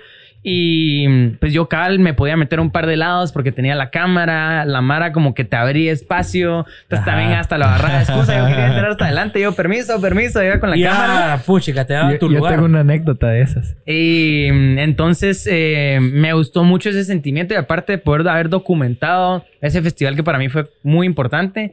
Entonces ahí fue donde me enganché y justo Sí, pues. regresé y a las dos semanas tenía el IMF. Entonces fue como, ah, Ah, de aquí soy. O sea, o sea, ¿tenías el IMF ya como chance o, o ibas a ir como No, asistente? ya lo tenía como chance, ah, fíjate. sí, pues ya llevabas así el feeling gringo Ah, ajá. y el mindset. Exacto. Que es Ay, es que importante. el- eh, este festival Coachella es un festival de como 60 mil, 70 mil personas. El Ajá. IMF pues es un huevito a la par. Co- completamente. Pero ya entrar al IMF ya con acceso, poder entrar a todos lados, subirte al escenario. Es como que estés ahí en tus primeros pasos, pues. Exactamente. Entonces sí fue muy cool. Y para terminar esta anécdota, mi- primer IMF que fui, vi a Matiz Yahoo desde abajo, ¿vaos? Ajá, porque me ajá. gustaba mucho. Y en este IMF que entré a trabajar, A lo cubrí, ¿vaos? Entonces, Ah. de haber pasado de fan a compartir Ah. escenario con él, sí es un sentimiento eso. muy, muy virgo. Qué excelente. Por eso el attachment ahí que tenés A con todos los con conciertos, todos los ajá. conciertos. Sí. Ah, qué buenísimo. Buenísimo, pues ahí resuelta nuestra duda. Y para que todos los que no tienen idea que es Coachella, es como un IMF, solo que es En grande y mundial. Ajá. Es como un IMF en chiquito. O sea, No, en IMF grande. es En como. O sea, Coachella es un IMF en grande. En mega ah, sí, grande. Coachella Mega es un grande, IMF a la 100. exactamente. A la 100. Es- cabal. yo me atrevería a decir que es un ultra no dedicado solo a la electrónica, sino a un montón de géneros. Muchos géneros, sí. Mucha gente, eh, todo el mundo, etcétera. Son como seis escenarios simultáneos, fíjate. Ajá, ajá. Muy ajá. virgo. Sí, uno de mis sueños es ir a Coachella o al Ultra. Anda los dos. o a Tomorrowland. ¿Ya fuiste al Ultra también? Todavía no. Ah, no, todavía no. Pero, Mira, pero lo ah, tenés en, en tu... Vamos a ahorrarnos Sí. otra pregunta de las que tenía acá. Démosle de una. Dice, vamos a ver, espérate, por aquí lo tengo. Ah, dice, yo te, te iba a preguntar por qué los festivales de música. Entonces yo te, yo te iba a preguntar, ¿te has visto alguna vez con un equipo así soñado como el de Final Kit? Porque es Final Kit, ponete, nosotros lo admiramos mucho. Sí. De esa logística y tener tantas cámaras y tanta gente. Yo cuando estoy desmotivado veo el documental de Final Kid. Lo mejor y que ahí, hacer. boom, es mi boom. Te volvés a levantar, ajá, sí, sí. total. O sea, si vos, como que se Sin embargo, te causa nostalgia. Me causa nostalgia. Ah. sí. Pero nostalgia O- como pero, Así pero cuando estás desmotivado sí. no te causa nostalgia, sino te motiva. Sí, pero cuando lo ves motivado, sí te causa así como que estoy haciendo en mi vida. ¿va? Ajá. Porque estoy grabando videitos. si puedo estar grabando, boom, vamos, y Sí. podemos estar eh, turnándonos ocho horas de ediciones por tres meses. Es increíble estos cerotes. O Sí, sea, de ahí puede salir la próxima pregunta y es muy impre- una pregunta muy importante para Luis. Pero vos, ¿cuál es tu, tu culmen? ¿Cuál es así como, puta, Luis quiere estar aquí? Y ahí quiere llegar, ser un, hacer películas o ser un Final Kid o qué, qué, ¿cómo te ves? Mira, yo soy alguien que constantemente va como que dándole un update a sus metas. Porque dependiendo de donde me encuentre actualmente, voy viendo qué, qué quiero cumplir. por ejemplo, ahorita estoy metiéndome mucho al tema de escritura. Me está gustando mucho escribir guiones. Entonces, una de mis metas actuales es escribir algo para Netflix. Ah, ok, ok. Y Interesante. así es como que voy sumándole metas a las que actualmente tengo. Eh, metas de como de filmmaker sí es eh, lograr entrar a cabal al equipo de Final Kid o un cursa. Mara que ya está cubriendo festivales internacionales así con la Mara Top. Eh, turear con un DJ, ese sí la tengo ahí en la lista que sé que la voy a cumplir. O sea, Ah, no sé cómo, nave. pero la voy a cumplir, vamos. Sí quiero tener esa experiencia de ir de arriba para abajo. de ser su filmmaker personal oficial. interno. Sí, ajá. De a Ajá. todos lados, otros países, eh, todo eso. Y Excelente. pues a- así tengo varias. Fíjate que voy actualizando, pero las puntuales que tengo serían estas. O sea, son tus, me- son tus metas más a...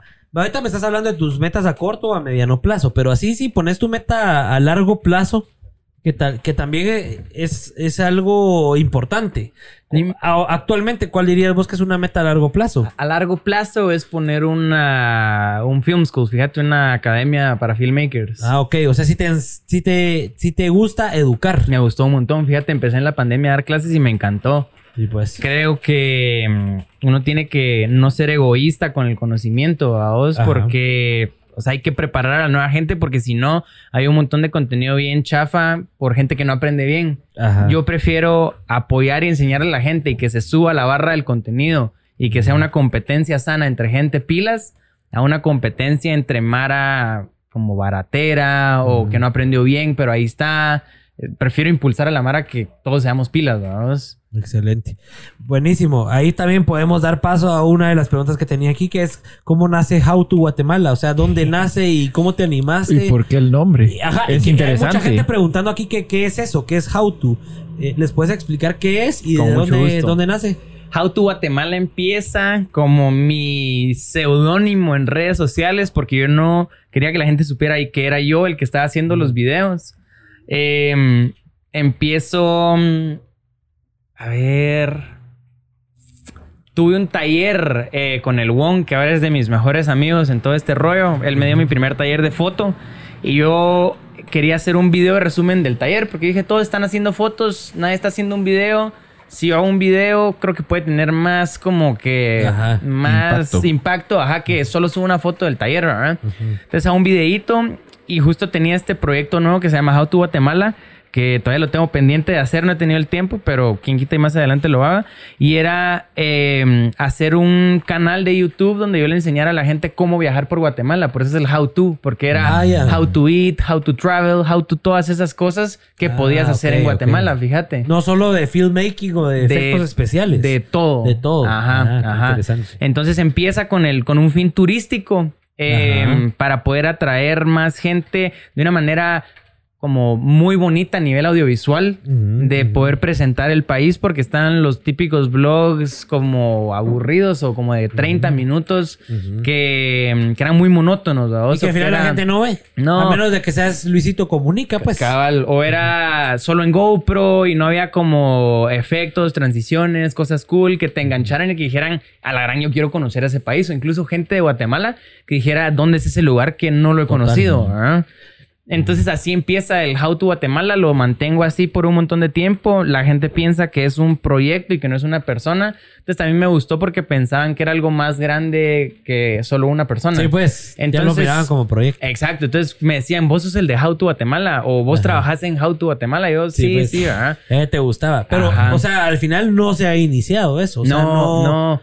Y hay un montón de gente pregunta cuándo sos- inicia to y eso ya lleva más de No, dos pero y eso pues. que Luis Perreyes es, o sea, to Guatemala es más conocido que Luis Perreyes, Sí, pues. O sea, te conocen como How to, que te lo acabas Pero de cambiar, ver. creo yo. Ah, bueno, pero o sea, tu user era antes How to. y Era eso- How to. sí, era Ah, How ya, to, pues, era ah, How ya. to. Porque sí. era para este proyecto que nunca hice, pero so- como se quedó el nombre. Y después también me empezaron a decir How to, el How to, el How to. Entonces ahí se quedó, ¿verdad? Ajá. Y ahorita que me voy a México, lo cambio Ajá. para que me empiecen a conocer en México personal, como pues, Luis o sea, Reyes. final- Ajá. Y guardo el How to Guatemala para este proyecto que quiero empezar dentro de poco. Pues. Que ahora que mencionaste México, ¿me lo permites, Juanca? Iba un par de preguntas acompañadas a la, a la cronología que va, pero puedes hacerla, Richie. Dale, adelante. ¿De dónde nace México? ¿Cómo surgió México? México surge de la conquista española. antes, de, antes de que respondas esa, antes de que respondas esa, solo te, te hago dos preguntas rápidas. La primera, ¿cómo le haces con tu novia? Porque me llamó mucho la atención de que tuvieras novia. En el sentido de que, puta, estás en México y... Pero no hemos empezado México. No, Cabal, no. o no, sea, va después. eh, va esa después. pregunta también la tenía yo. Ah, perdón, perdón. Es- la es farándula, más adelante. Es, es La farándula. farándula vamos a empezar más tarde. Puta, y la primera que te iba a hacer se me olvidó. Pero era buenísima. Era en México siempre. No, no, no, no, no, no tenía que ver con México. Era con How to. Era de How to. Era de How to. Ah, no, no, ya. A ver, a ver, a ver. ¿Por qué crees que a nosotros los que, los que creamos contenido en video o en foto o etc. nos... Aquí en Guate nos llama mucho, bueno, me imagino que así es en todo el mundo, pues, pero nos llama mucho la atención explotar nuestro país, o sea, como que enseñarlo sin que nadie nos dé ni un centavo. ¿Por qué crees que, que- que pasa eso? Mira, creo que cuando tenés la capacidad de proyectar a nivel audiovisual las cosas, eh, que es algo que de por sí no muchos pueden hacer, como que te sentís con la batuta de o con esa responsabilidad Ajá. de eh, tengo este talento con el que puedo proyectar muchas cosas buenas. ¿Por qué no proyectar mi país de una muy buena forma? Ajá, qué bueno. Eh, entonces, eh, creo que esa es la. Como esa ganita que tenemos todos los filmmakers aquí de.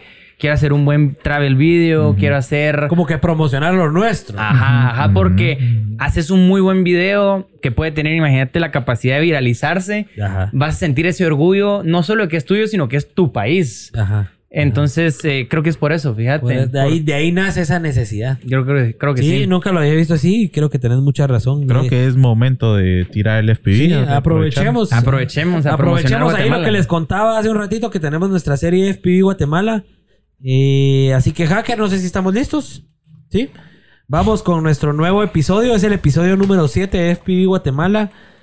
Adelante, chiquitín. Venga. El lobo de San Marcos.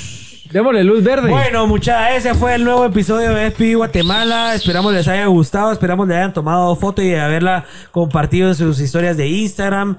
Esperamos que les haya fascinado. Recuérdense, eh, esta serie la pueden compartir en todas sus redes a través de nuestro Instagram con el hashtag FPV Guatemala y el hashtag Presumamos Guate. La misión de Chapin Films este 2021 es presumir Guatemala y lo hacemos a través del hashtag presumamos Guate, así que igual si ustedes suben sus foticas de, de Guate y nos etiquetan ahí, ponen el hashtag, los reposteamos y todo. Así que seguimos con el Luis Pesi Pablito. Solo antes de entrar a México, léete rapidito las... Las preguntas rápido, ¿ah? Yo, yo Sí. quiero curso, dice, excelente transmisión, dice Alberto Villanueva. Pues ahí ya sigan en las redes de Luis. A ver, Luis, tus redes para que te sigan. Luis P. Reyes, eh, Luis P.E. Reyes, ahí me pueden encontrar. Eh, Instagram es lo que más uso. Ahorita me voy a meter a YouTube ya dentro de poco y ahí vamos a estar subiendo un poquito de todo. Excelente. Bueno, Alberto, ya sabes ahí dónde seguir a Luis para, el- para estar atento ahí a los cursos. Dice qué cool está el lugar. Dice Yanina Palmieri. Qué bueno, chiquiris, que nos estás viendo. Pues ahí nos enteramos de que Luis P te conoce, así que Saludos, chiquiris. buenísimo. Dice que los Pélex rifen vacunas, dice Saulo Ismael. Mira cómo nos gustaría rifar vacunas, pero eso sí está jodido. Esa sí la tenemos jodida. Bueno, dice saludos desde Nueva York. Mucha, al fin logré coincidir en horario en vivo, dice Puchica. JM Chama. Buenísimo, JM, qué alegre que nos estén viendo en Nueva York. Usted, JM Chama, que está en Nueva York, tómale, tómale una foto ahí a la transmisión y, y publíquela en su Instagram con el, con el arroba los Pélex o el arroba ahí Luis P. ¿Cómo es tu Instagram, dijiste? Luis P. Reyes. Luis P. Reyes. Luis P. Reyes. y Ya lo publicamos en Cintillo y lo publicamos también Ah, en sí, nuestro si lo ven en la Facebook Live. Ajá, si lo ven en la descripción del Como Facebook Luis. Live, ahí Reyes. lo pueden encontrar. Richie se quiere la viene, jefa. lo, se viene lo bueno. Uy, uy, uy, gracias Uy, a la tasca. feliz. La tasca se está luciendo, señores. La tasca se está La tasca luciendo. se está luciendo y este platillo se come, se, se come y se toma con una buena cerveza. ¡Holo! Uy, uy, uy, ¡Holo! La tascada que nos vamos a atrás, dar. una toma La las señoras, allá tascada. atrás, Juanjo. Una toma las señoras allá atrás haciendo caras. A las meras, meras jefas. Pues la tasca nos trajo estos platillos que se ven excelentes. Y con salsita, todos Puchica, los mucha. condimentos. A ver, a ver. Eh, Enfoquemos este plato, porfa. Sí, y miremos vez- la belleza de tal- presentación. Sí, tal vez nos ponen ahí en los comentarios, Miremos yo y Soana, qué, qué son los platitos tan Increíble. ricos que nos trajeron para poderlos narrar aquí. Increíble esta Que les presentación. cuenten ahí qué platos son. Tal vez, Pablo, yo te cambio el de camarones por el de... Por el o de Richie. Eh, sí, dale. A mí me Amigo, gustan más los camarones. Yo soy alérgico al camarón. Ah, no, hombre, es. Sí, hombre. Démosle. Espérate, pues te lo voy a pasar mi plato y ya te lo acomodas ahí. Va, espérate, espérate. Echamos aquí la logística aquí. Disculpen ahí este minuto que nos estamos tardando en, en pasarnos los platos, pero soy alérgico al camarón. Ya te rogaste. Así que no vaya a ser que me dé el patatuish. Qué delicioso se ve esto. Buena onda. Nunca había comido unos tacos así. ¿Qué, Nunca. ¿Están deliciosos? Ahorita los voy a probar, pero yo estoy probando la carnita del camarón así encimita. ¿Qué tal? Delicia. Ujú. Miren, mucha- Delicia. De lujo. si quieren venir a pasarla bien, a venir a comer rico, la Tasca, la Tasca GT en Instagram, síganlos y denles like y compártanlos. Aquí es el lugar donde pueden venir a comer en un lugar acogedor y bonito el sabor. Unos tacos fuera de serie. Están fuera de serie. Únicos. Muy buenos. La verdad que la carne está deliciosa, mucha. Deberíamos de hacer el podcast eh, abierto al público. Aquí tenemos abierto al público. Sí, la verdad Tenemos que espectadores. vamos a hacer un segundo episodio seguramente aquí. Eh, se va a repetir y la idea era que todos los que quisieran venir a vernos en vivo lo pudieran hacer haciendo su reservación ahí a la tasca. Obviamente pues solo como 100 personas lo hicieron, pero aquí hay espacio hasta para 200 gentes. Así que si lo quieren hacer, mucha, lo pueden hacer y seguramente vamos a tener otro episodio por acá para que prueben y se vengan a comer estos tacos Y uno sin camarón. cenar por el, por el live, dice aquí. No, a Haciendo hacer- sufrir a la gente. Aprovechen a irse a hacer unos poporopitos, unos huevitos ahí. Aquí hacemos tiempo. Bueno, vamos a seguir con las preguntas. Dice, que sí, sí. Leo qué cosa. Dice, ah, ok, buenísimo. Miren, para que todos sepan, eh, eh, eh, Igalcito me va a hacer un zoom aquí. Miren, muchachos, aquí tenemos los tacos de hoy, son tacos de puyazo premium. Y también tenemos los tacos de mar y tierra, que son los de camarón.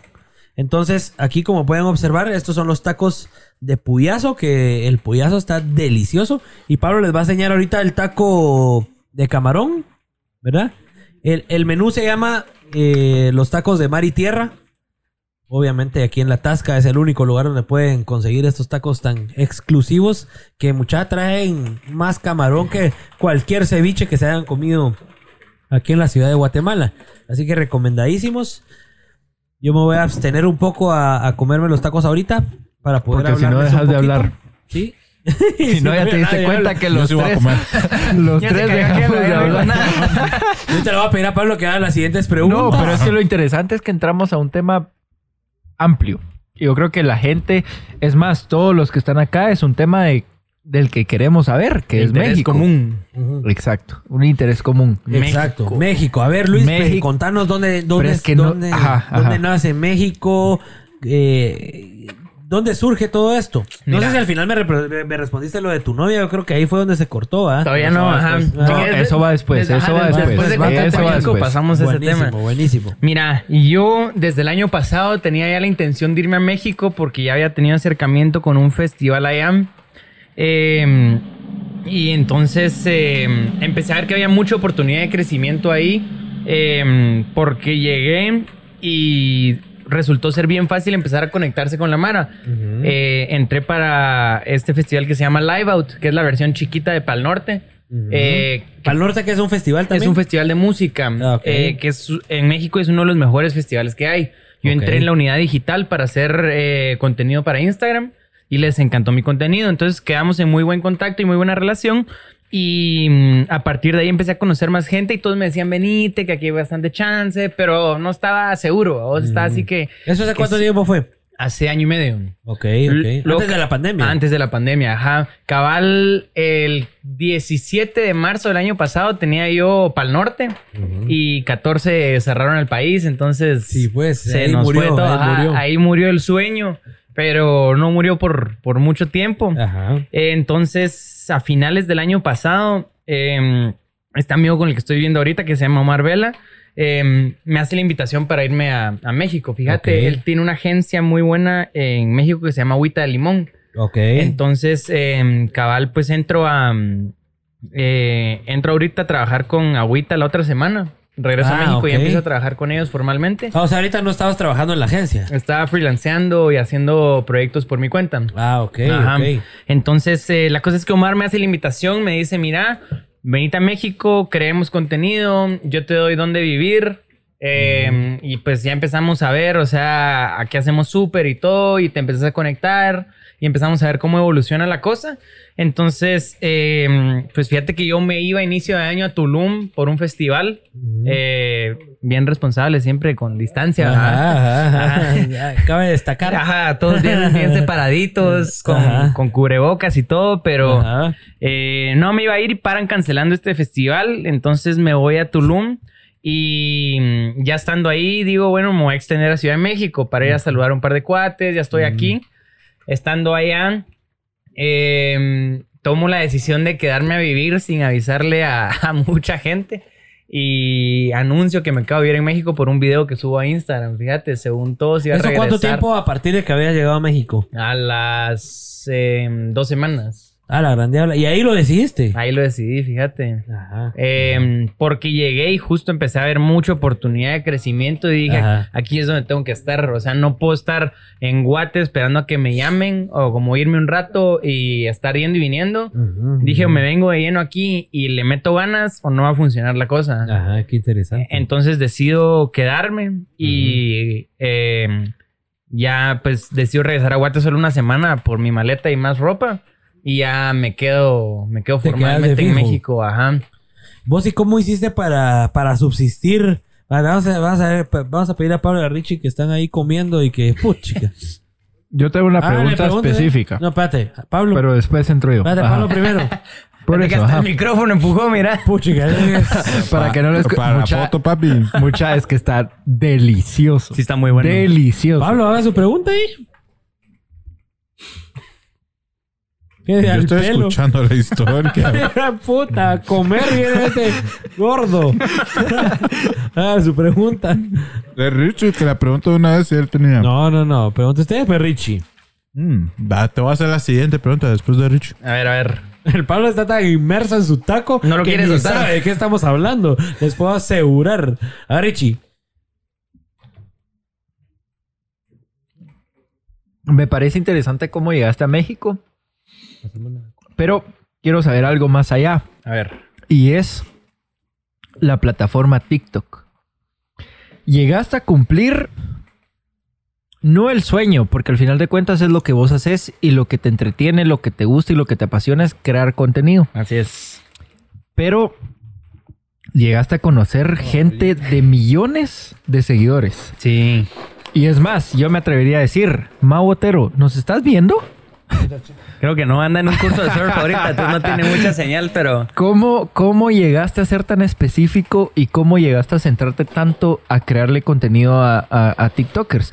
Yo te estuve viendo hace como unas tres semanas de que estuviste en yates, estuviste probando comida, no sé si en Tulum o qué playa fue, pero estuviste probando comida como con 10 TikTokers, con Mariano, con, con la Jess, con Mau. Ay. ¿Cómo llegaste a tener contacto con toda esa gente? ¿Quién te llamó? ¿Cómo hiciste tu primera comunicación? O sea, ¿por qué llegaste a crearle contenido a ellos? Mira... Porque al eh, final de cuentas, el video del Jeep, por ejemplo, y de- donde están dando backflips todo, una nave. Ah, buena onda, buena onda. Mira, todo empieza el año pasado, cuando yo todavía estaba en Guate.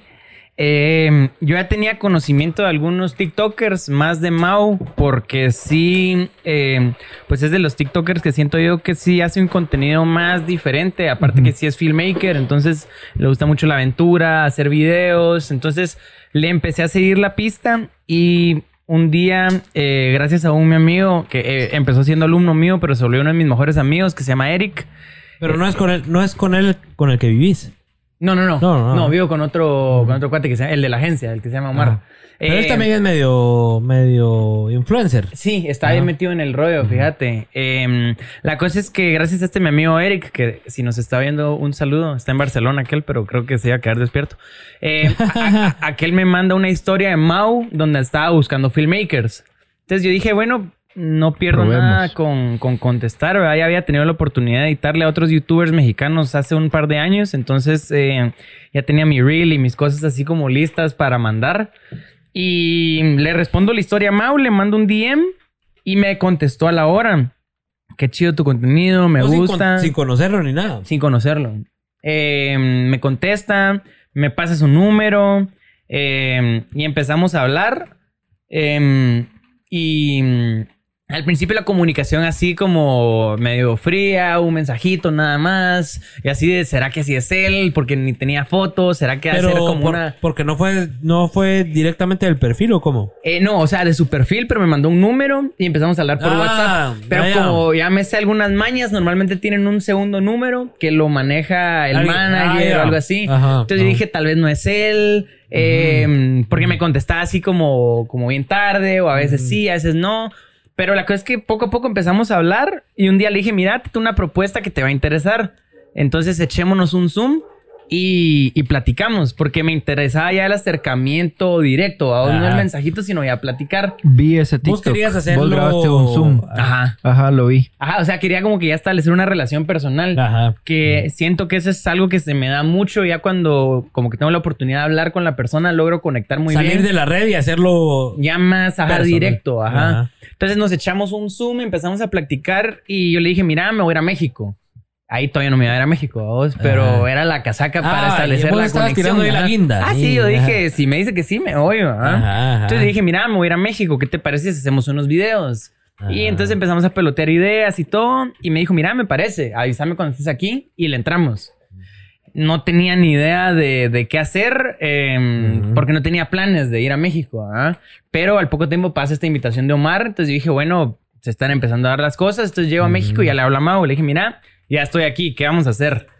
Entonces nos juntamos a cenar un día, ella empezamos a platicar más y me dice, mira, tengo este viaje, te apuntas y hacemos nuestro primer video, que es el video que hice con Ivana. Eh, y a partir de ahí fue que ya establecimos una relación, nos volvimos cuates, entonces ya eh, pasamos de solo ser como conocidos de Instagram a ya ser amigos. Ya, ¿vamos? ya verse en persona, ya hablarse, ya todo. Y nos dimos cuenta que teníamos muchos intereses en común por todo el rollo de video y entonces hicimos un muy buen clic, fíjate. Mm. Entonces a partir de ahí Mau me empieza a presentar a sus amigos TikTokers y a más gente del medio y pues así es como empiezo a, a, a como que a, A formar conocer relaciones. entre- exacto, ajá, a formar relaciones entre todos ellos.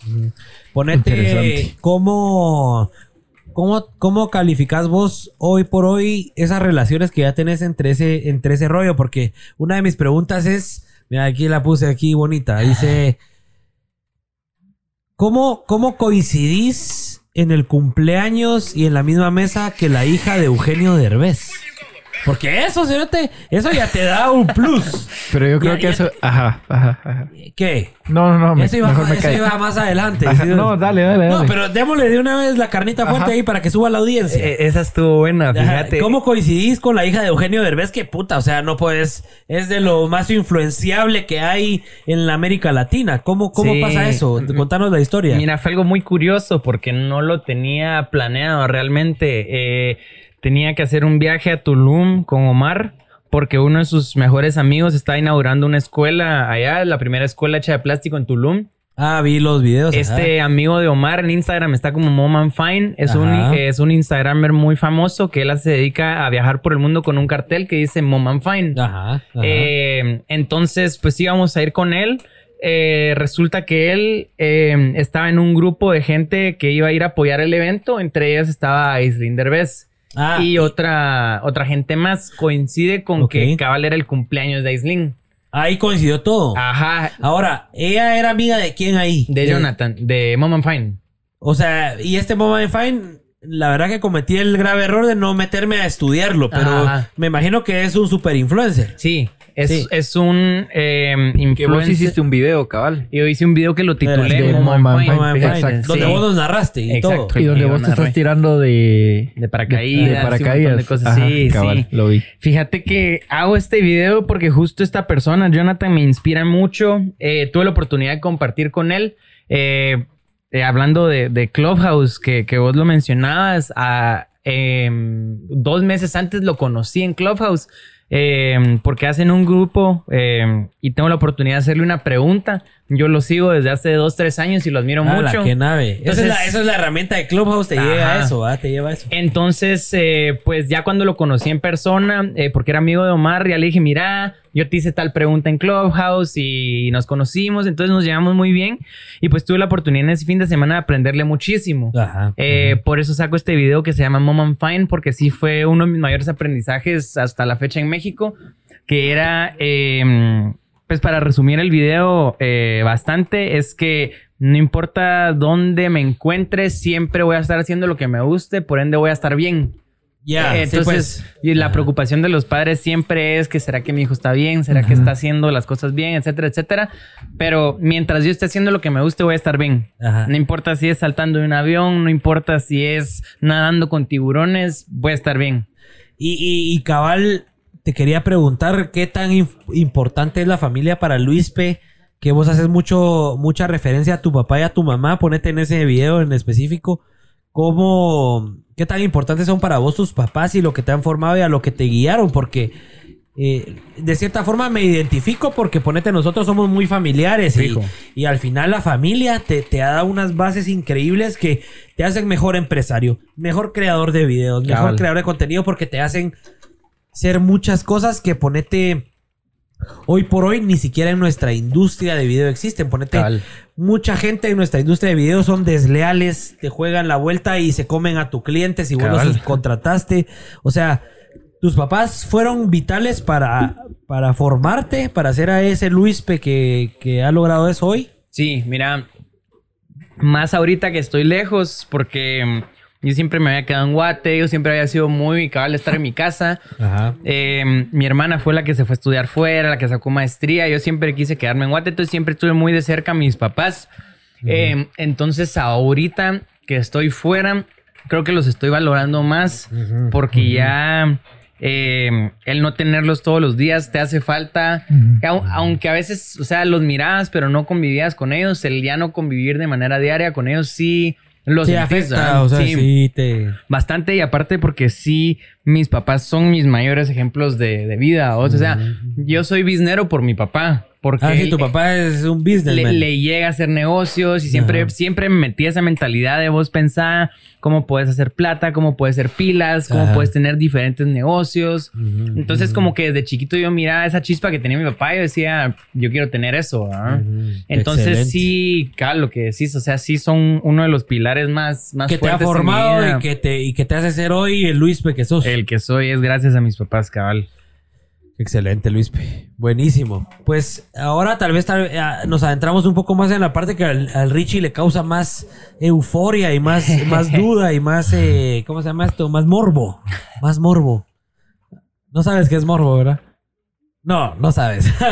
Va, Luispe, ¿cómo llegas a trabajar para un Mau? Entiendo que a Mau es al, al que le trabajas ahorita como más, ¿o no? Es con el que más videos hago, sí. ¿Verdad? ¿Siempre freelanceas o él ya te tiene como contratado? Contanos un poco esa parte porque eh, queremos entender cómo es que llegas a trabajarle a un influencer de ese nivel y cómo te volvés ahí su, su creador oficial. Mira, ¿verdad?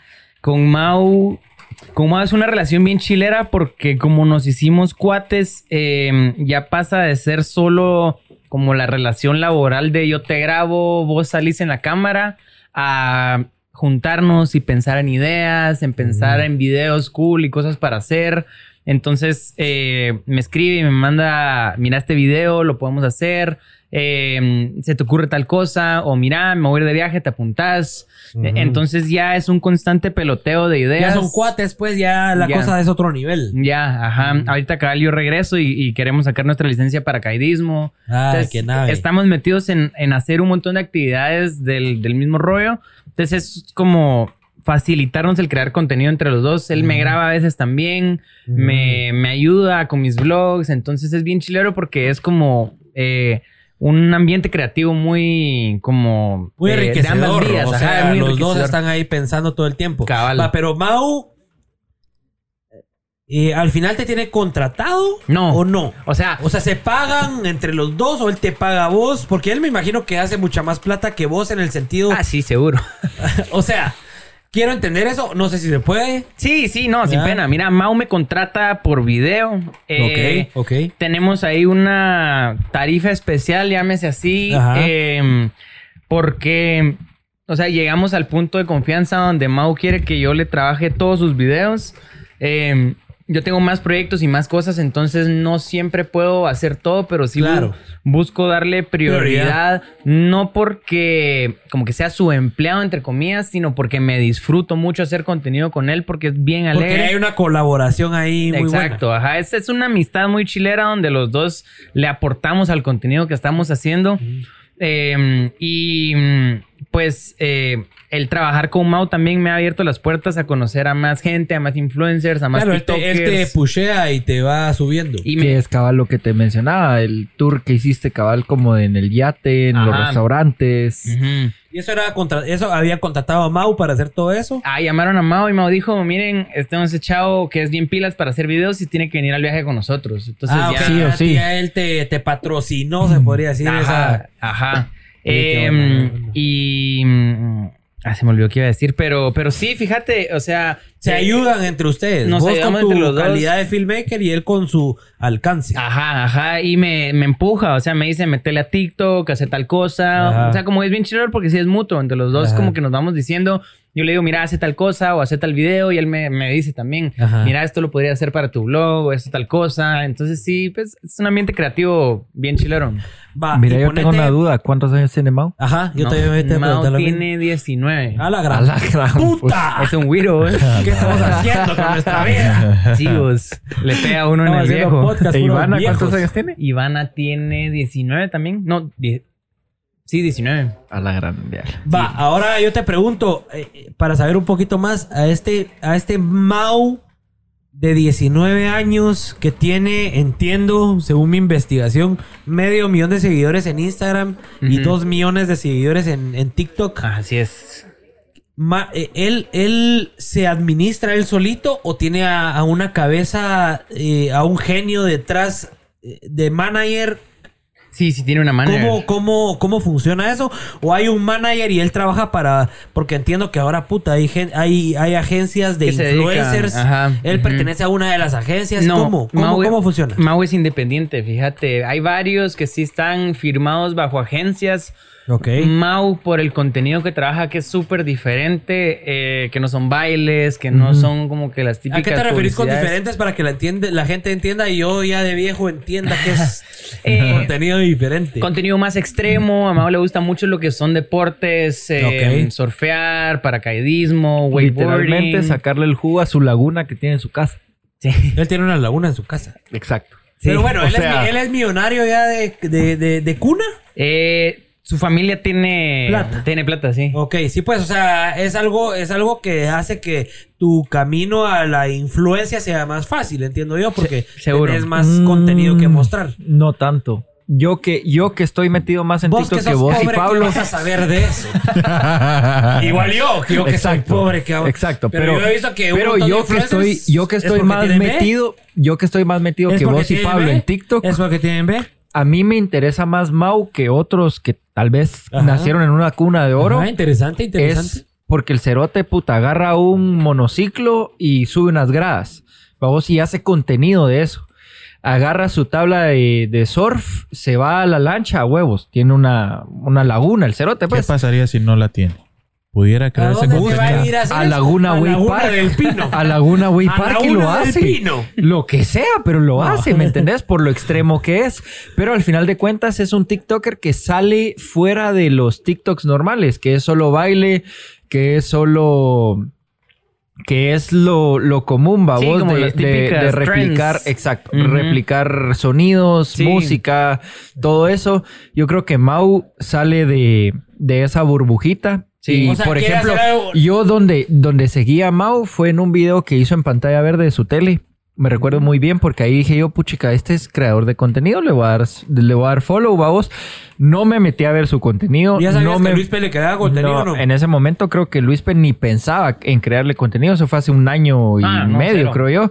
Sí, pues. Cuando Mau hizo un video con pantalla verde en su tele, dije yo, puchica, este puro Sach King, babos. Ajá, o sea, a ese ajá, nivel. creando efectos O y sea, todo. ese men sí es un... Sí, es un- filmmaker. Sí, es filmmaker, pues.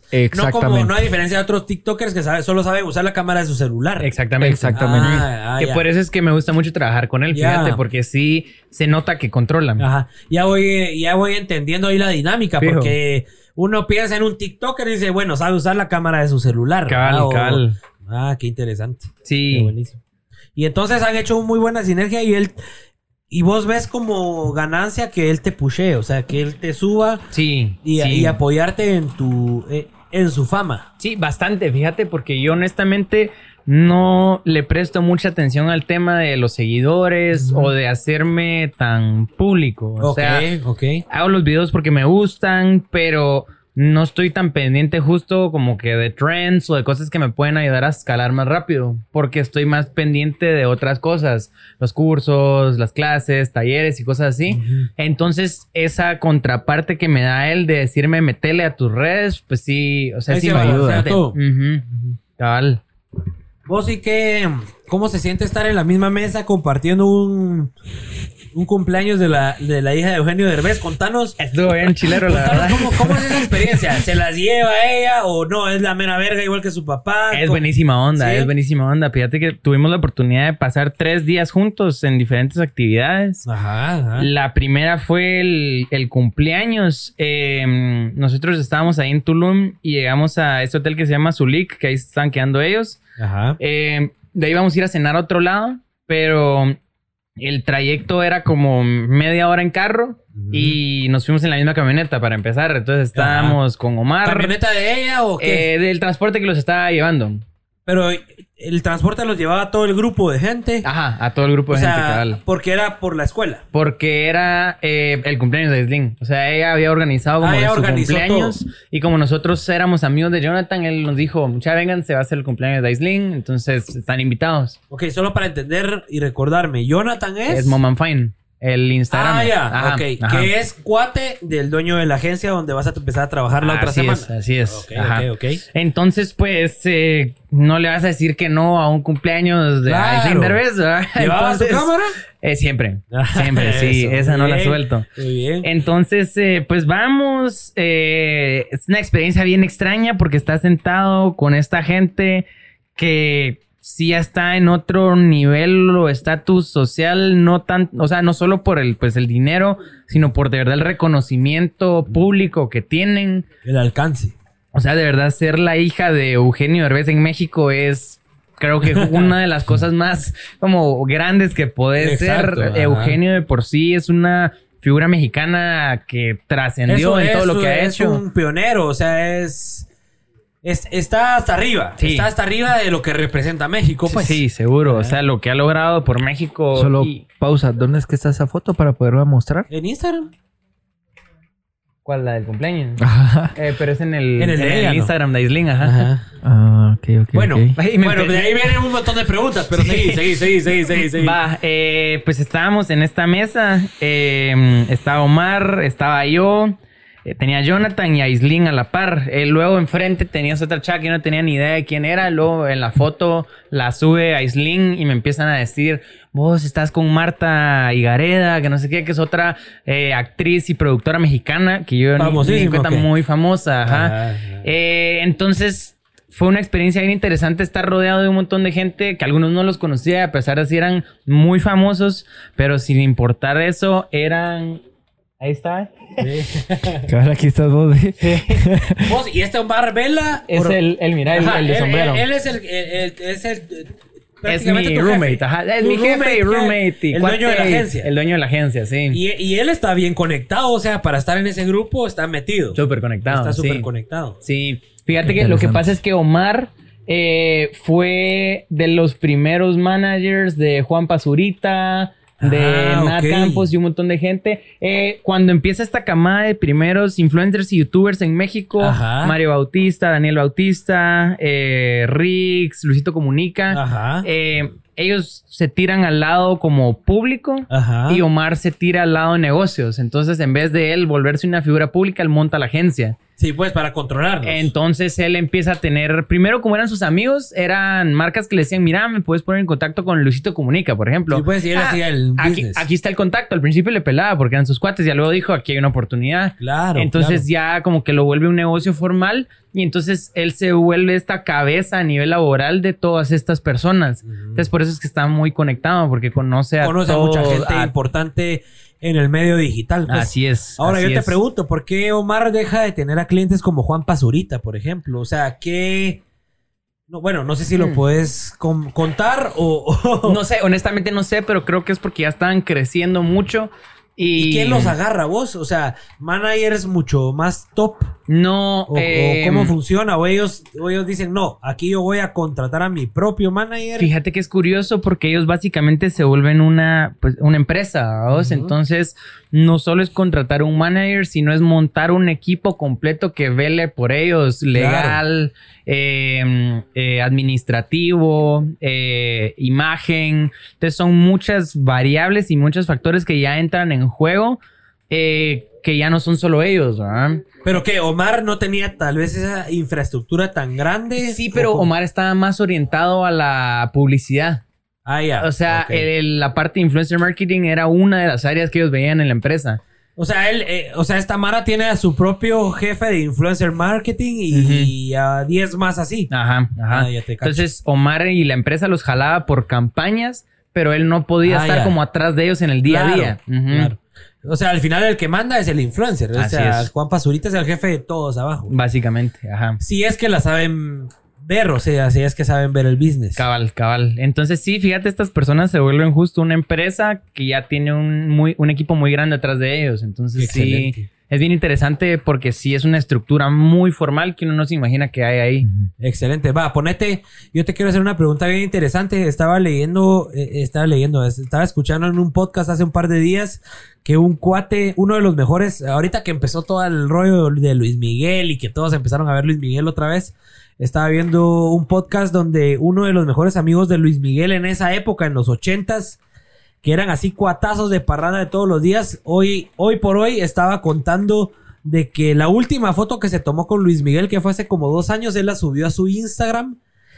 Y así, al minuto estaba el equipo de, de Luis Miguel. mercadeo de Luis Miguel completamente encima de él diciéndole, bote esa foto, no puede estar en redes.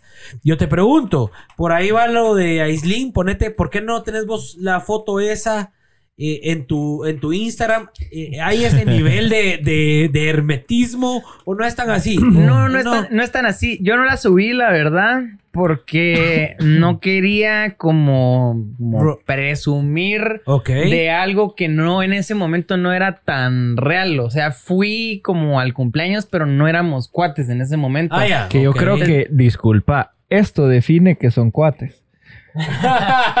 O sea, Bueno, bueno. o sea, Pero, pero eso pasó después. De esos 2000, o sea, lo sigue- la siguen 11 millones. y, güey, y ella sigue sí, güey. 2.892 personas. Sos una, o sea, y dentro puta. de esas estás vos, un chapín que saber de dónde, de dónde salió, pero ahí está.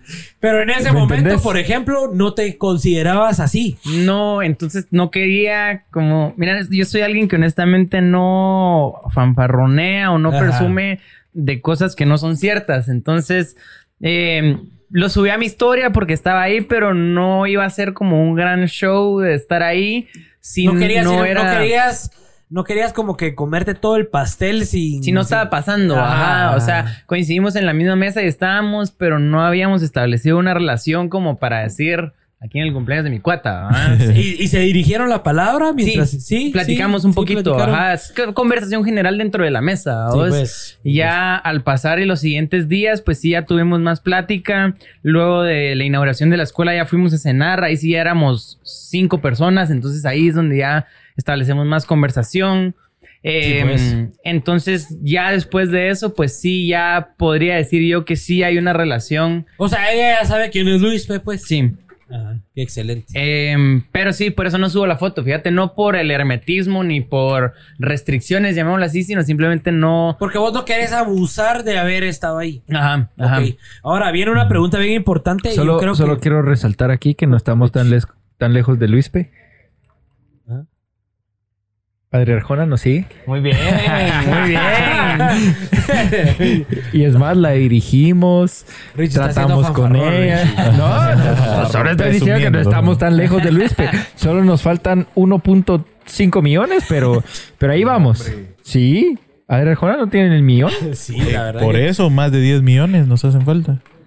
Sí, Tiene 11 Aileen millones. tiene 11. Puta, de Richie. Yo pensé que 2 arquitecto. millones. Te morís de hambre, Richie. Perdió mate, perdió mate, perdió mate. Richie. No, entonces sí nos Nos falta falta demasiado. más de 10. Richie, no. no lo, Olvídenlo, no por favor, olvídenlo. Solo sepan de que nos siguen a Buro Wedding. Saludos. Eso no vale nada, Richie. Va, Ahora yo le quería preguntar a Luis, por ejemplo, vos aprovechaste a crearle contenido a, a ella sabiendo que había una oportunidad ahí.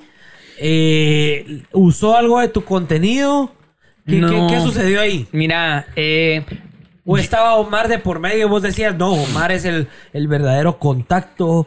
no, fíjate que honestamente, como yo iba haciendo contenido junto con Omar, pero para Jonathan, mi prioridad era él y, Sí, pues. y la escuela y todo eso. Entonces, pues sí tengo como algunas tomas de Sling ahí, pero realmente no era mi No es que te has prioridad. enfocado de puchica, aquí queda Virgo para su Instagram. No, ajá, no, ni Sí pasó supiste por mi mente. respetar que Jonathan era el cliente en ese momento. Exacto, ajá. Entonces no podía perder ningún momento importante de la inauguración y esas cosas. Entonces Claro. decidí enfocarme, ¿verdad? o sea, ir a lo que iba eh, y pues eh, no pasó por mi mente el decirle como, mira, te tomo una foto para tu Instagram o algo así, porque no iba para eso. Cabal. O sea, sí supiste discernir entre qué era lo realmente, en lo que estabas A lo que comprometido iba. en ese momento. Sí, cabal. Ok, ok.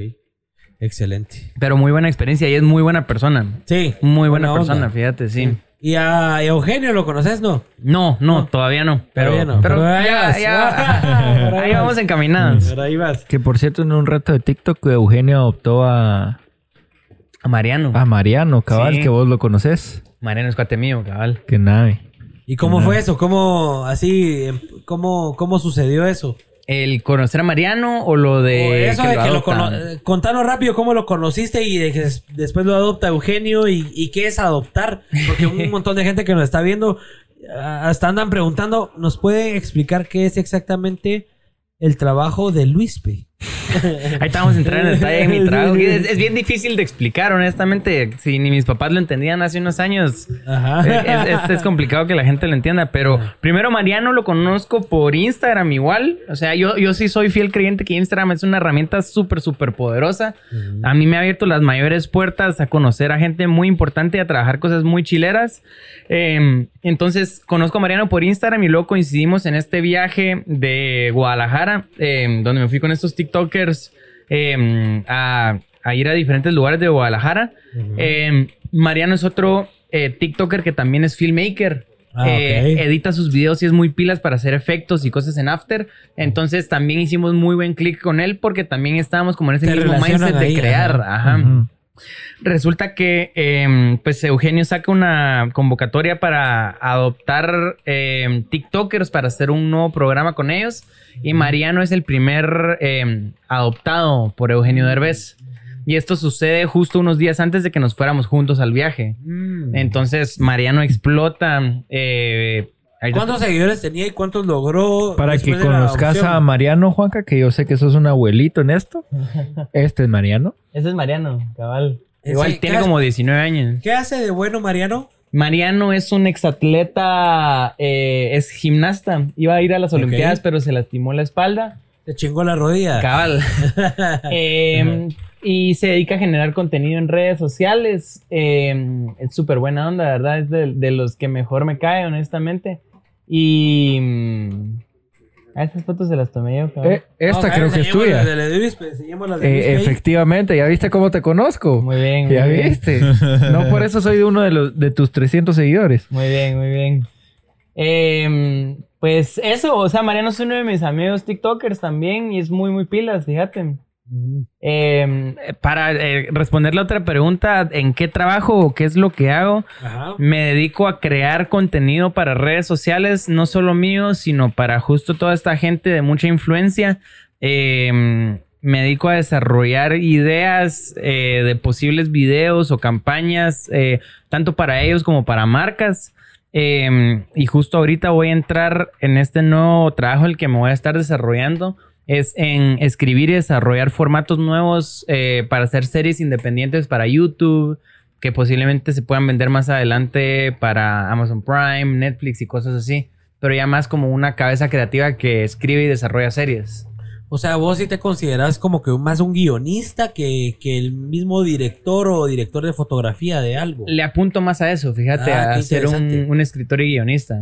¿Y cómo, cómo compensas esa lucha que por lo menos yo digo, puta, cuando ves una buena película, el, guio- el, el, el que escribió el guion es el que menos aparece, el que más aparece es el director o los actores. Cabal, cabal. ¿Cómo decís? O, o al final es porque vos en tu naturaleza no buscas la fama, sino buscas eh, trascender de otra forma. Yo creo que es, en parte sí es eso, pero creo que toda buena película, serie o cortometraje necesita de una muy buena idea para que funcione. Ajá. Más allá del presupuesto o de los actores, si no hay una buena idea y un buen concepto, eh, no va a, a llegar lejos. O no va a pasar de cierto punto. Lo mismo con la publicidad o con cualquier video para redes sociales.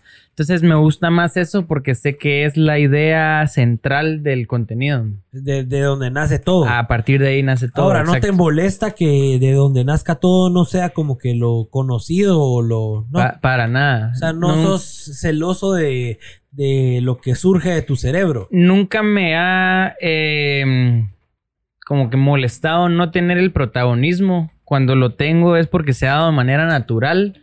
Y mm, creo que cuando estás contento con lo que estás haciendo eh, eh, y estás contento con el resultado, eh, esa es la mayor satisfacción que puedes tener, independientemente si apareces en primer plano o no.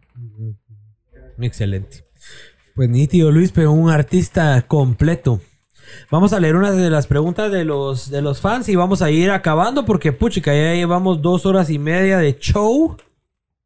Sí, dos horas y De media. show. Dos horas y show. media de show. Deja el flow. Deja el flow. No, ah, bueno, antes de seguir con las preguntas de los fans, yo te tenía una pregunta. ¿Qué, qué sucede cuando un... Vamos a ver. ¿Qué sucede cuando un Mariano Razo te etiqueta? O sea, ¿cómo, ¿cómo se mueven tus redes en ese momento de que un Eso influencer de, de, de, cuánta- de cuántos seguidores tiene Mariano? 500, 600 mil, mil y piquito. Ahorita lo 600 vamos a mil y buscar. piquito. ¿Qué pasa cuando un influencer así te etiqueta? ¿Cómo se mueven tus redes? ¿Te escriben? ¿Automáticamente se abren oportunidades? ¿Qué pasa? Sí, mira, pasan tres cosas de cajón. Uno, eh, 560, perdón. el... Mira, depende. Si es un video que yo hago y subo, Ajá. y ellos lo comparten, explotan mis redes porque toda la mara se mete a ver el video. Ajá. Em, sí, empiezo a subir bastante de seguidores. em, y tres, me empiezan a caer como que bastantes DMs preguntándome que cómo trabajo. Que... sea, sí te consultan bastante. Sí, fíjate que sí, que ese, ese es em, como mi mayor em, como estrategia comercial. Ok, Eh, ok. el trabajar estos videos con ellos porque yo sé que a la hora que los posteo yo o los postean ellos se redirige mucho, como que mucha gente en mis redes para preguntar quién hizo el video. Videos más que fotos. Solo, eh, yo hago solo video. O sea, Ok, me- pero cuando suben así alguna foto que, que Ah, te ponen. me caen un chingo de seguidores. Como por ejemplo, Seguidores. cabal esta que estábamos viendo. Pero ponete ahí hay más seguidores que Esa línea de tres se la tomé yo, cabal. Sí, hay más seguidores que interacción, fíjate, porque O yo... sea, literalmente todas, todas estas. Sí, porque fue el mismo Ah, viaje de... qué nave. el mismo Va, mira, ponete este, este, este, Ah, cuati- es- este abajo, cuatillo. ¿eh? Este cuatillo viene y te dice, a ver, me voy a sentar en este, en este, en estos sillones. Eh, no, yo lo foto". dirijo, yo le O- digo. O, vos le decís, mira, aquí sale buena una foto. Sí, mira, Sentate. lo que ¿O cómo? pasa es que ahí como ya son viajes más así como de cuates, ¿vaos? Ajá, y yo siempre cargo la cámara, le digo, mira, ponete ahí, te puede salir una buena foto. Y entonces ya, Ya compartís. ajá, se la tomo y se la mando pues. y toda la onda, ajá. ¿Y vos crees que a un influencer eso es lo que más le gusta? Que uno lo dirija y que uno lo, lo maneje más que ellos te digan, vos tomame una foto aquí. Sí, porque se despreocupan un montón de la parte como creativa y ejecución. Ah, o sea, ellos sí se despreocupan de eso. Sí, es- Ellos que chilling. O sea, ellos viven la vida o qué. Mira, por ejemplo, por lo menos cuando es conmigo, sí se despreocupan porque saben que yo sí estoy constantemente como Sí, pues. generando contenido. Entonces, ya que les voy a cumplir en ese aspecto, sea chance o no. Porque si estamos en un viaje de cuates, igual no me pesa como andarles tomando fotos. Entonces, si yo veo un spot cool o algo chilero para hacer una foto, le digo, mira, ponete o mira, hace tal cosa. Entonces, eh, sale muy, muy natural. Sí, pues. Ok. Ok. Excelente. Bueno, vamos con las preguntas de los. Ahora yo me pregunto, Sí. vos, vos que estás metido en redes, vos Juanca, Ajá.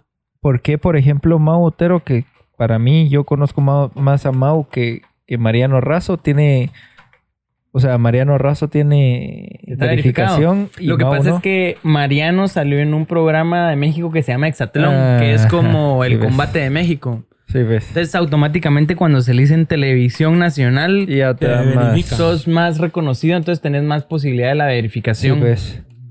Sí, pues. Interesante. Pero está interesantísimo el análisis de Richie de cómo alguien de 500 mil de 500 mil seguidores no puede lograr una verificación. Y al final, Instagram lo que viene es que parte como que, ok, está este seguidor que me quiere pedir verificación, ok, partámoslo. ¿Cuántos seguidores tiene? Viene y te parte cuánta interacción tiene con esos seguidores. Y te parte así como que cuánta influencia. O sea, tienen ellos un algoritmo. Luis Pe nos podrá contar ahorita, pero así entiendo yo que funciona. Tienen como que un algoritmo que de veras les dice, no, este Sí cuate es para verificar o no. Sí es o no. Hay un criterio más en el que se basan, que ese casi nadie lo sabe, pero Ajá. son artículos en, en internet. Fuera, Ah, de, ¿sí? fuera de Instagram, todo lo que son noticias o leads generados por páginas de internet alternas a Instagram. Que los hayan promocionado, pero su cuenta o el nombre. Eh, cualquiera, o sea, con que se verifique, ¿sabes qué es lo que pasa? La verificación al final lo que es es un comprobante de que vos sos esa persona. Entonces, mientras más leads y más eh, como artículos generados hay en redes sociales, más comprobantes de que vos sos esa persona hay en redes. sí, pues. Entonces, eso es lo que te facilita tener una verificación en Instagram. es en como este tu caso. identidad en internet. Ajá, Si porque está comproba- comprobada, exacto. O sea, si a vos te empieza a, a- a repostear los periódicos de un montón de países y un montón de cadenas de noticias en internet, Entrevistas, cosas así. ahí eso- es donde empezás a sonar. Exacto. Sí, pues. Por eso es que miras que también hay gente que no tienen tantos seguidores, pero son escritores Y que son verificados. y están verificados. porque exacto. salen en todos lados, no solo en Instagram. Exactamente. Y Ah, por ejemplo, alguien que me sorprende que haya sido verificado es. eh, bueno, no me sorprende, la verdad se lo merece. Y espero tenerlo algún día en el podcast, a Cami Orantes, que está verificada y realmente, o sea, no sobrepasa como los 100 mil seguidores, por ejemplo, pues, pero logró esa verificación, vamos. Y después de haber visto a Cami Orantes, dije yo, puta Juanca, o sea, sigamos pushando a Instagram para que nos verifique Chapin Films, vamos. O sea, no estamos tan lejos de Cami, pues, por ejemplo pero no Sí. lo hemos logrado, pues, o sea, y, y aquí es donde me impresiona sí. que puta. Botero tampoco lo ha logrado, no puede. mucho menos nosotros. No, y ahí, ajá. Lo que, diga, Luis. lo que le serviría es justo como que empezar a tener contacto con cosas como revistas que hablen de turismo, em, páginas en internet que tengan blogs que los puedan mencionar a ustedes por el contenido que están haciendo. Como para regarnos más. Exactamente, porque son los leads que te empiezan a como que a dar a conocer en el internet per se. Entonces ahí O sea, es- y, y vos crees que es uno de los principales? O sea, que hay que enfocarse mucho más en eso que en cantidad de seguidores. Es de lo que más verifican, o sea, es en lo que más se fijan Sí, pues. porque eh, seguidores al final se pueden comprar, Ajá. entonces eh, se basan más en la, El que te estén buscando en todos lados. en la veracidad y en la legitimidad de tu Sí, pues. nombre o cuenta para comprobar que sí es una cuenta que vale la pena estar verificada. ¿Qué hace el Luispe hoy en día para, para buscar esa verificación? Eh, mira, ahorita me estoy enfocando mucho justo en el tema de los cursos. Eh, aspiro en un par de años, cuando ya se empiece a reanudar el mundo, a Ajá. ser un tallerista, un conferencista a nivel internacional. Ajá. Eh, ahorita me estoy justo enfocando mucho en todo el tema de la creatividad y la escritura, porque mm, eh, sí me proyecto como una persona que tenga algo importante que decir y que la gente pueda aprender de eso. Entonces sí aspiro en un futuro a estar dando pláticas TED Talks y cosas así, eh, que posiblemente me pueden llevar a una verificación. ¿verdad? Ajá. O sea, al final vos sí buscas, o sea, sí aspiras o sí crees que lo que te mueve es educar y enseñar a los demás y hablarle a los demás. Al 100%. Ser un comunicador no solo de- a través del video, sino a través de lo que sabes y de todo lo que... Sí. Ok. Me, me gusta mucho, fíjate. Creo que eh, la educación bien hecha es eh, uno de los mejores negocios donde todos ganan. Porque vos estás enseñándole a la gente que posiblemente después puede apoyarte, trabajar para vos, trabajar con vos. Eh, entonces me gusta mucho ese, ese. Yo sí le digo negocio porque al final de cuentas es un negocio. Yo vivo de la educación, pero no es un negocio egoísta porque no solo me estoy quedando yo Sí, con no, algo, sino le estoy devolviendo a la gente un poco de lo que yo he aprendido, acelerándoles eh, la curva de aprendizaje para que no se tarden lo que yo me tardé o no cometan los mismos errores que yo Que cometí. vos cometiste. Ujú. Excelente, Luis. Solo corregiste el micrófono, JK. Habló, Pablo habló, Pablo, señores. bienvenido, Dejó Pablo, ¿ya los de tacos, dejó de pensarlo en los tacos Pablito, y ¿ya habló. terminaste de cenar? Bienvenido. Bienvenido. Delicioso. Dicen por Bueno. aquí que qué bueno que no se te pegó el güey y el acento mexicano. No, la verdad. ¿cuánto tiempo llevas en México? Tres meses, nada, todavía no. Pero ah, mara- pero se pega. mes. Nosotros conocemos a alguien argentino que Al mes están hablando como che, pero boludo. ¿Sabe Ah, que- ¿Sabe que hoy, hoy te escuchaste? No, sí, qué bueno, Luis. Ahí. Chapín, 100% Chapín. 100% Por Chapín. favor. Bueno, vamos a terminar ahí con las con las preguntas de, de todos los fans. Dice, ¿será que aquí en Guate habrán estructuras así de influencers y empresas? Dice Juan José Mateo, ¿qué piensas? Así respuesta rápida. Mira, no porque no hay una, eh, una audiencia o una farándula que te permita darle la atención necesaria a los influencers. Dos, eh, la industria es tan pequeña que los influencers ya están quemados. Ok. Eh, tres, eh, los influencers aquí no son creadores de contenido, entonces no tienen esa creatividad que se necesita para, para estar innovando. Eh, y cuatro, eh, las empresas aquí eh, cada vez pierden menos credibilidad al utilizar influencers, entonces no, no creo que haya una estructura buena Una para... estructura formada. Un O sea- ecosistema. O sea, los influencers aquí lo que menos son son creativos, entonces ahí ya fallan. Se van a morir. Se van a se morir, en- En, un... O sea, si no innovan y si no empiezan a hacer más cosas, Caen. se van a morir. O sea, estamos en pañales comparado. Bueno, México es. Sí. Siempre ha sido un pionero, pues. Estamos en pañales y es algo peligroso porque puede que sea un bebé que no nazca, vos incluso. Que nos quedemos súper atrás. Ujú. Ah. Por la falta de innovación o de desarrollo dentro de la misma industria. ¿Y ¿Qué dirías vos así rápidamente? ¿Qué hace falta para que Guate pase eso?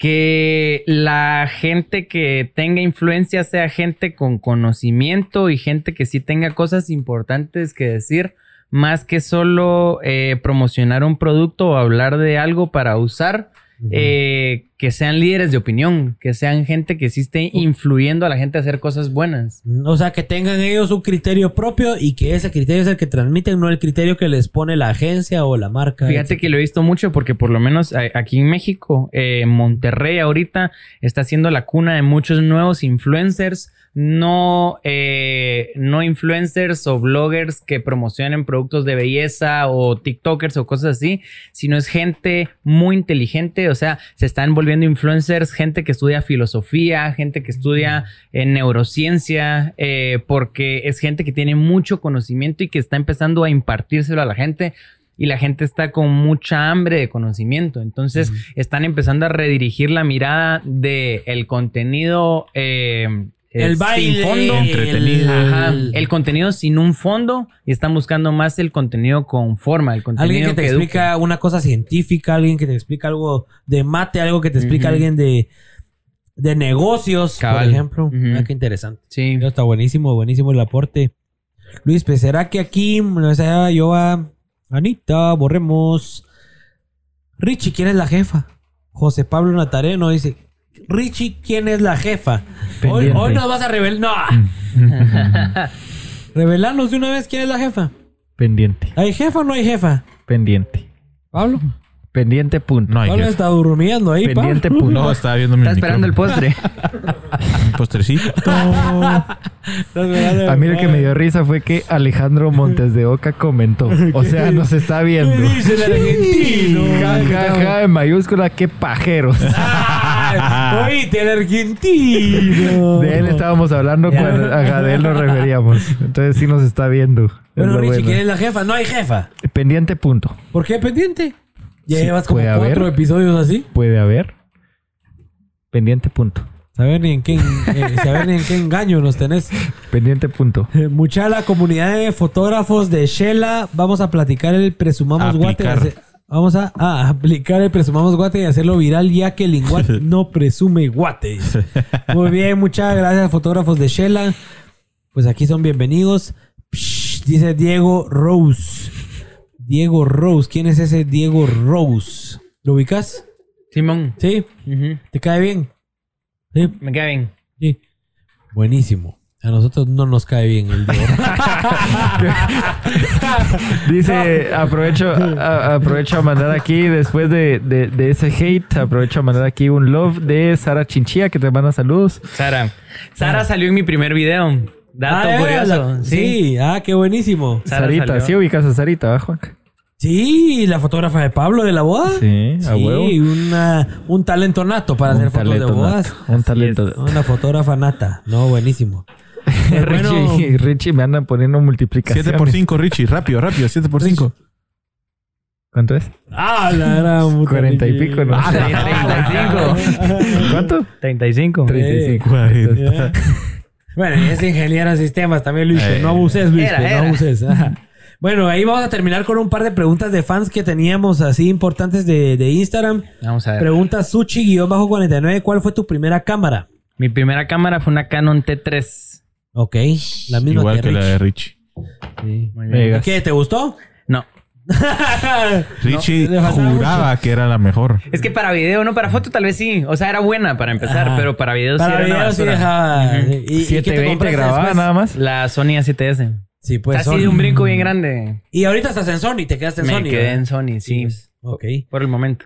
Bueno, ¿Y por qué por el momento? ¿Has visto algo más tentador por ahí?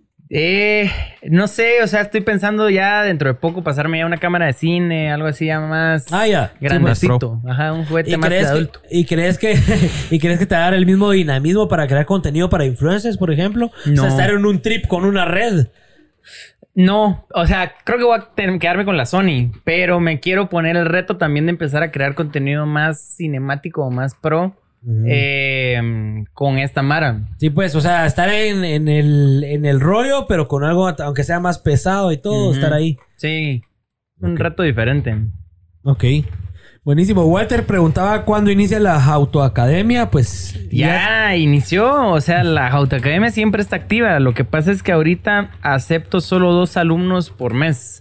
O sea, sí estás enseñándole a la Mara, a, pero a hacer sobre todo VFX. No, fíjate que tengo seis cursos diferentes. Ok. eh, que mm, el más completo que doy es el, el curso de edición. eh, yo le digo el Zero to Hero. Ok. Que no importa en el nivel donde estés, eh, aprendes desde las bases hasta eh, pues un nivel avanzado donde ya mezclas Premiere, After Effects Ah, para hacer ya videos mucho más elaborados. Básicamente lo que hago hoy en día. O sea, desde cero hasta lo que yo sé hacer. Ellos son dos al mes. Es dos alumnos al mes, sí. ¿Pero qué? ¿Dura un mes? O sea, ¿los dos se te meten y dura un mes o cómo funciona? Sí, eh, son cursos individuales. O sea, acepto a dos alumnos Ah, y ya. les doy clases individuales O sea, porque los doy personalizado, vos le das 100% un personalizado. Ah, qué nave. ¿Y cuántas clases? Son 16 horas de curso, las subo normal entre 18 y 20 horas, fíjate, pero el mínimo son 16.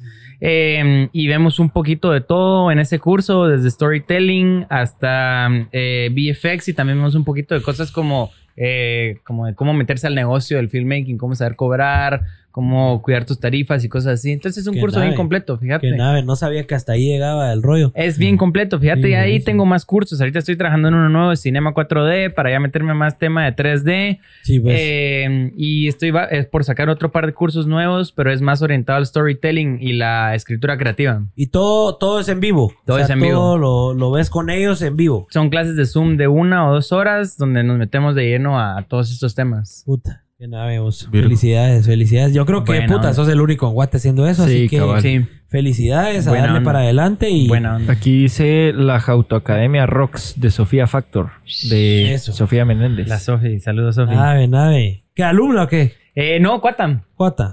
Bueno, métase ahí el curso. Sofía. Sofi. Buenísimo. No Pues solo ahí se quede yo creo que tengo todas mis preguntas cubiertas y estamos con las preguntas de los clientes. Dos horas y media de transmisión. Bueno, media no, no, no, hay que ir a la, a la pregunta polémica que todos estaban preguntando. A ¿Cuál la es? pregunta. A la A pregunta. Pregunta. A la A ver, hágala, pregunta. Richie. No la tengo muy bien formulada. o sea, creo que vos lo tenías más formulada que yo. Eh, creo que me voy más a cómo pudiste, en estos tres meses que estuviste en, en México, cómo pudiste mantener una relación. Y, y, y, y deja, deja eso, o sea, cómo pudiste mantener una relación saliendo tanto, conociendo tanto, etcétera, ¿me entendés? Es bien yuca, mucha. O sea, creo que, creo que eso es lo que, o sea, aparte de nosotros tres, la gente quiere saber. Mira, uno, tengo la dicha de que mi novia eh, es mi mejor amiga, entonces nos conocemos de hace casi nice. como 10 años. Sí, pues. Entonces tenemos mucha confianza y una excelente relación de amistad. Eh, que vuelve un poquito más fácil el estar lejos porque nos conocemos muy bien. Ujú. Eh, sin embargo, sí requiere de mucho esfuerzo y sacrificio eh, porque uno es a puro FaceTime, ¿verdad? Porque Ajá. no hay, no hay de otra.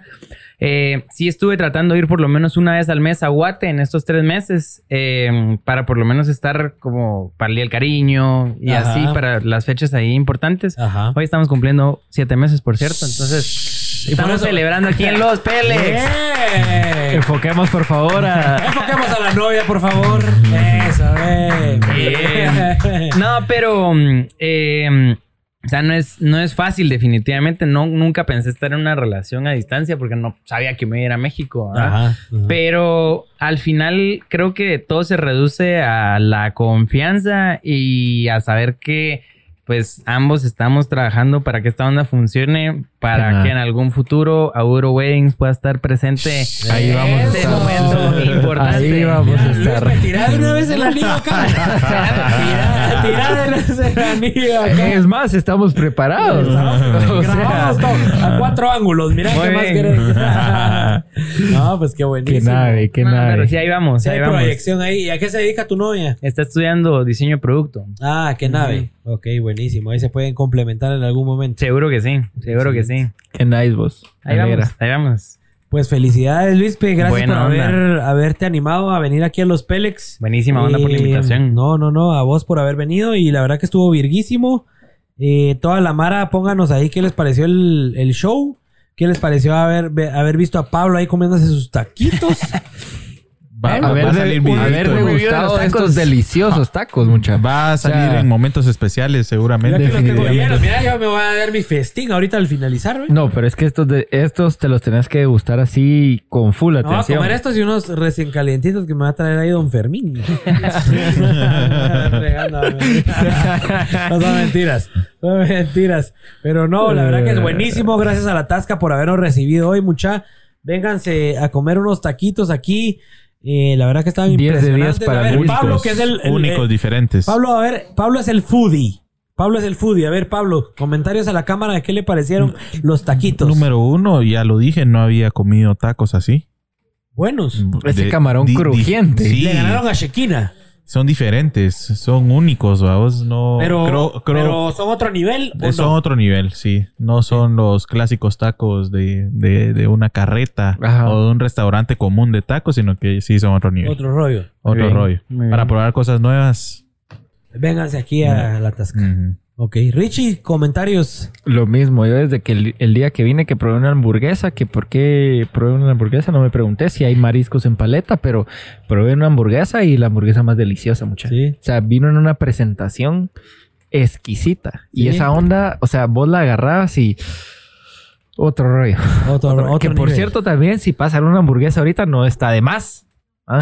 O sea, pero no, la mierda, mucha- la hamburguesa de aquí de la Tasca, exquisita, exquisita. Nice. Pero Buenísimo. sí, realmente comentarios, comentarios súper positivos de que qué cool que hayamos tenido otro set diferente, que hayamos variado. eh, 10 de 10 de Luispe. Eh, que qué Sí, excelente dice. podcast de Luispe. Estuvo en todo este podcast. El mejor, sin duda, me voy a ganar mi fan destacado, dicen por aquí. Eh, Pablo gozó en transmisión. Qué agradable sujeto. Ya tiene frío Pablo. Richie, no seas pajero, no sé a qué te refieres, pero bueno. El mejor episodio del podcast, sin duda, dice, qué buen show, talega, qué nave. Dice aquí, yo no te conocía, Luispe, pero qué lujo conocerte, así que... Buena onda, Juan bueno. José. Sí, Juan José Mateo dice, a mí me gustó tanto los podcasts que ya escuché todos, dice Rey Alfonso.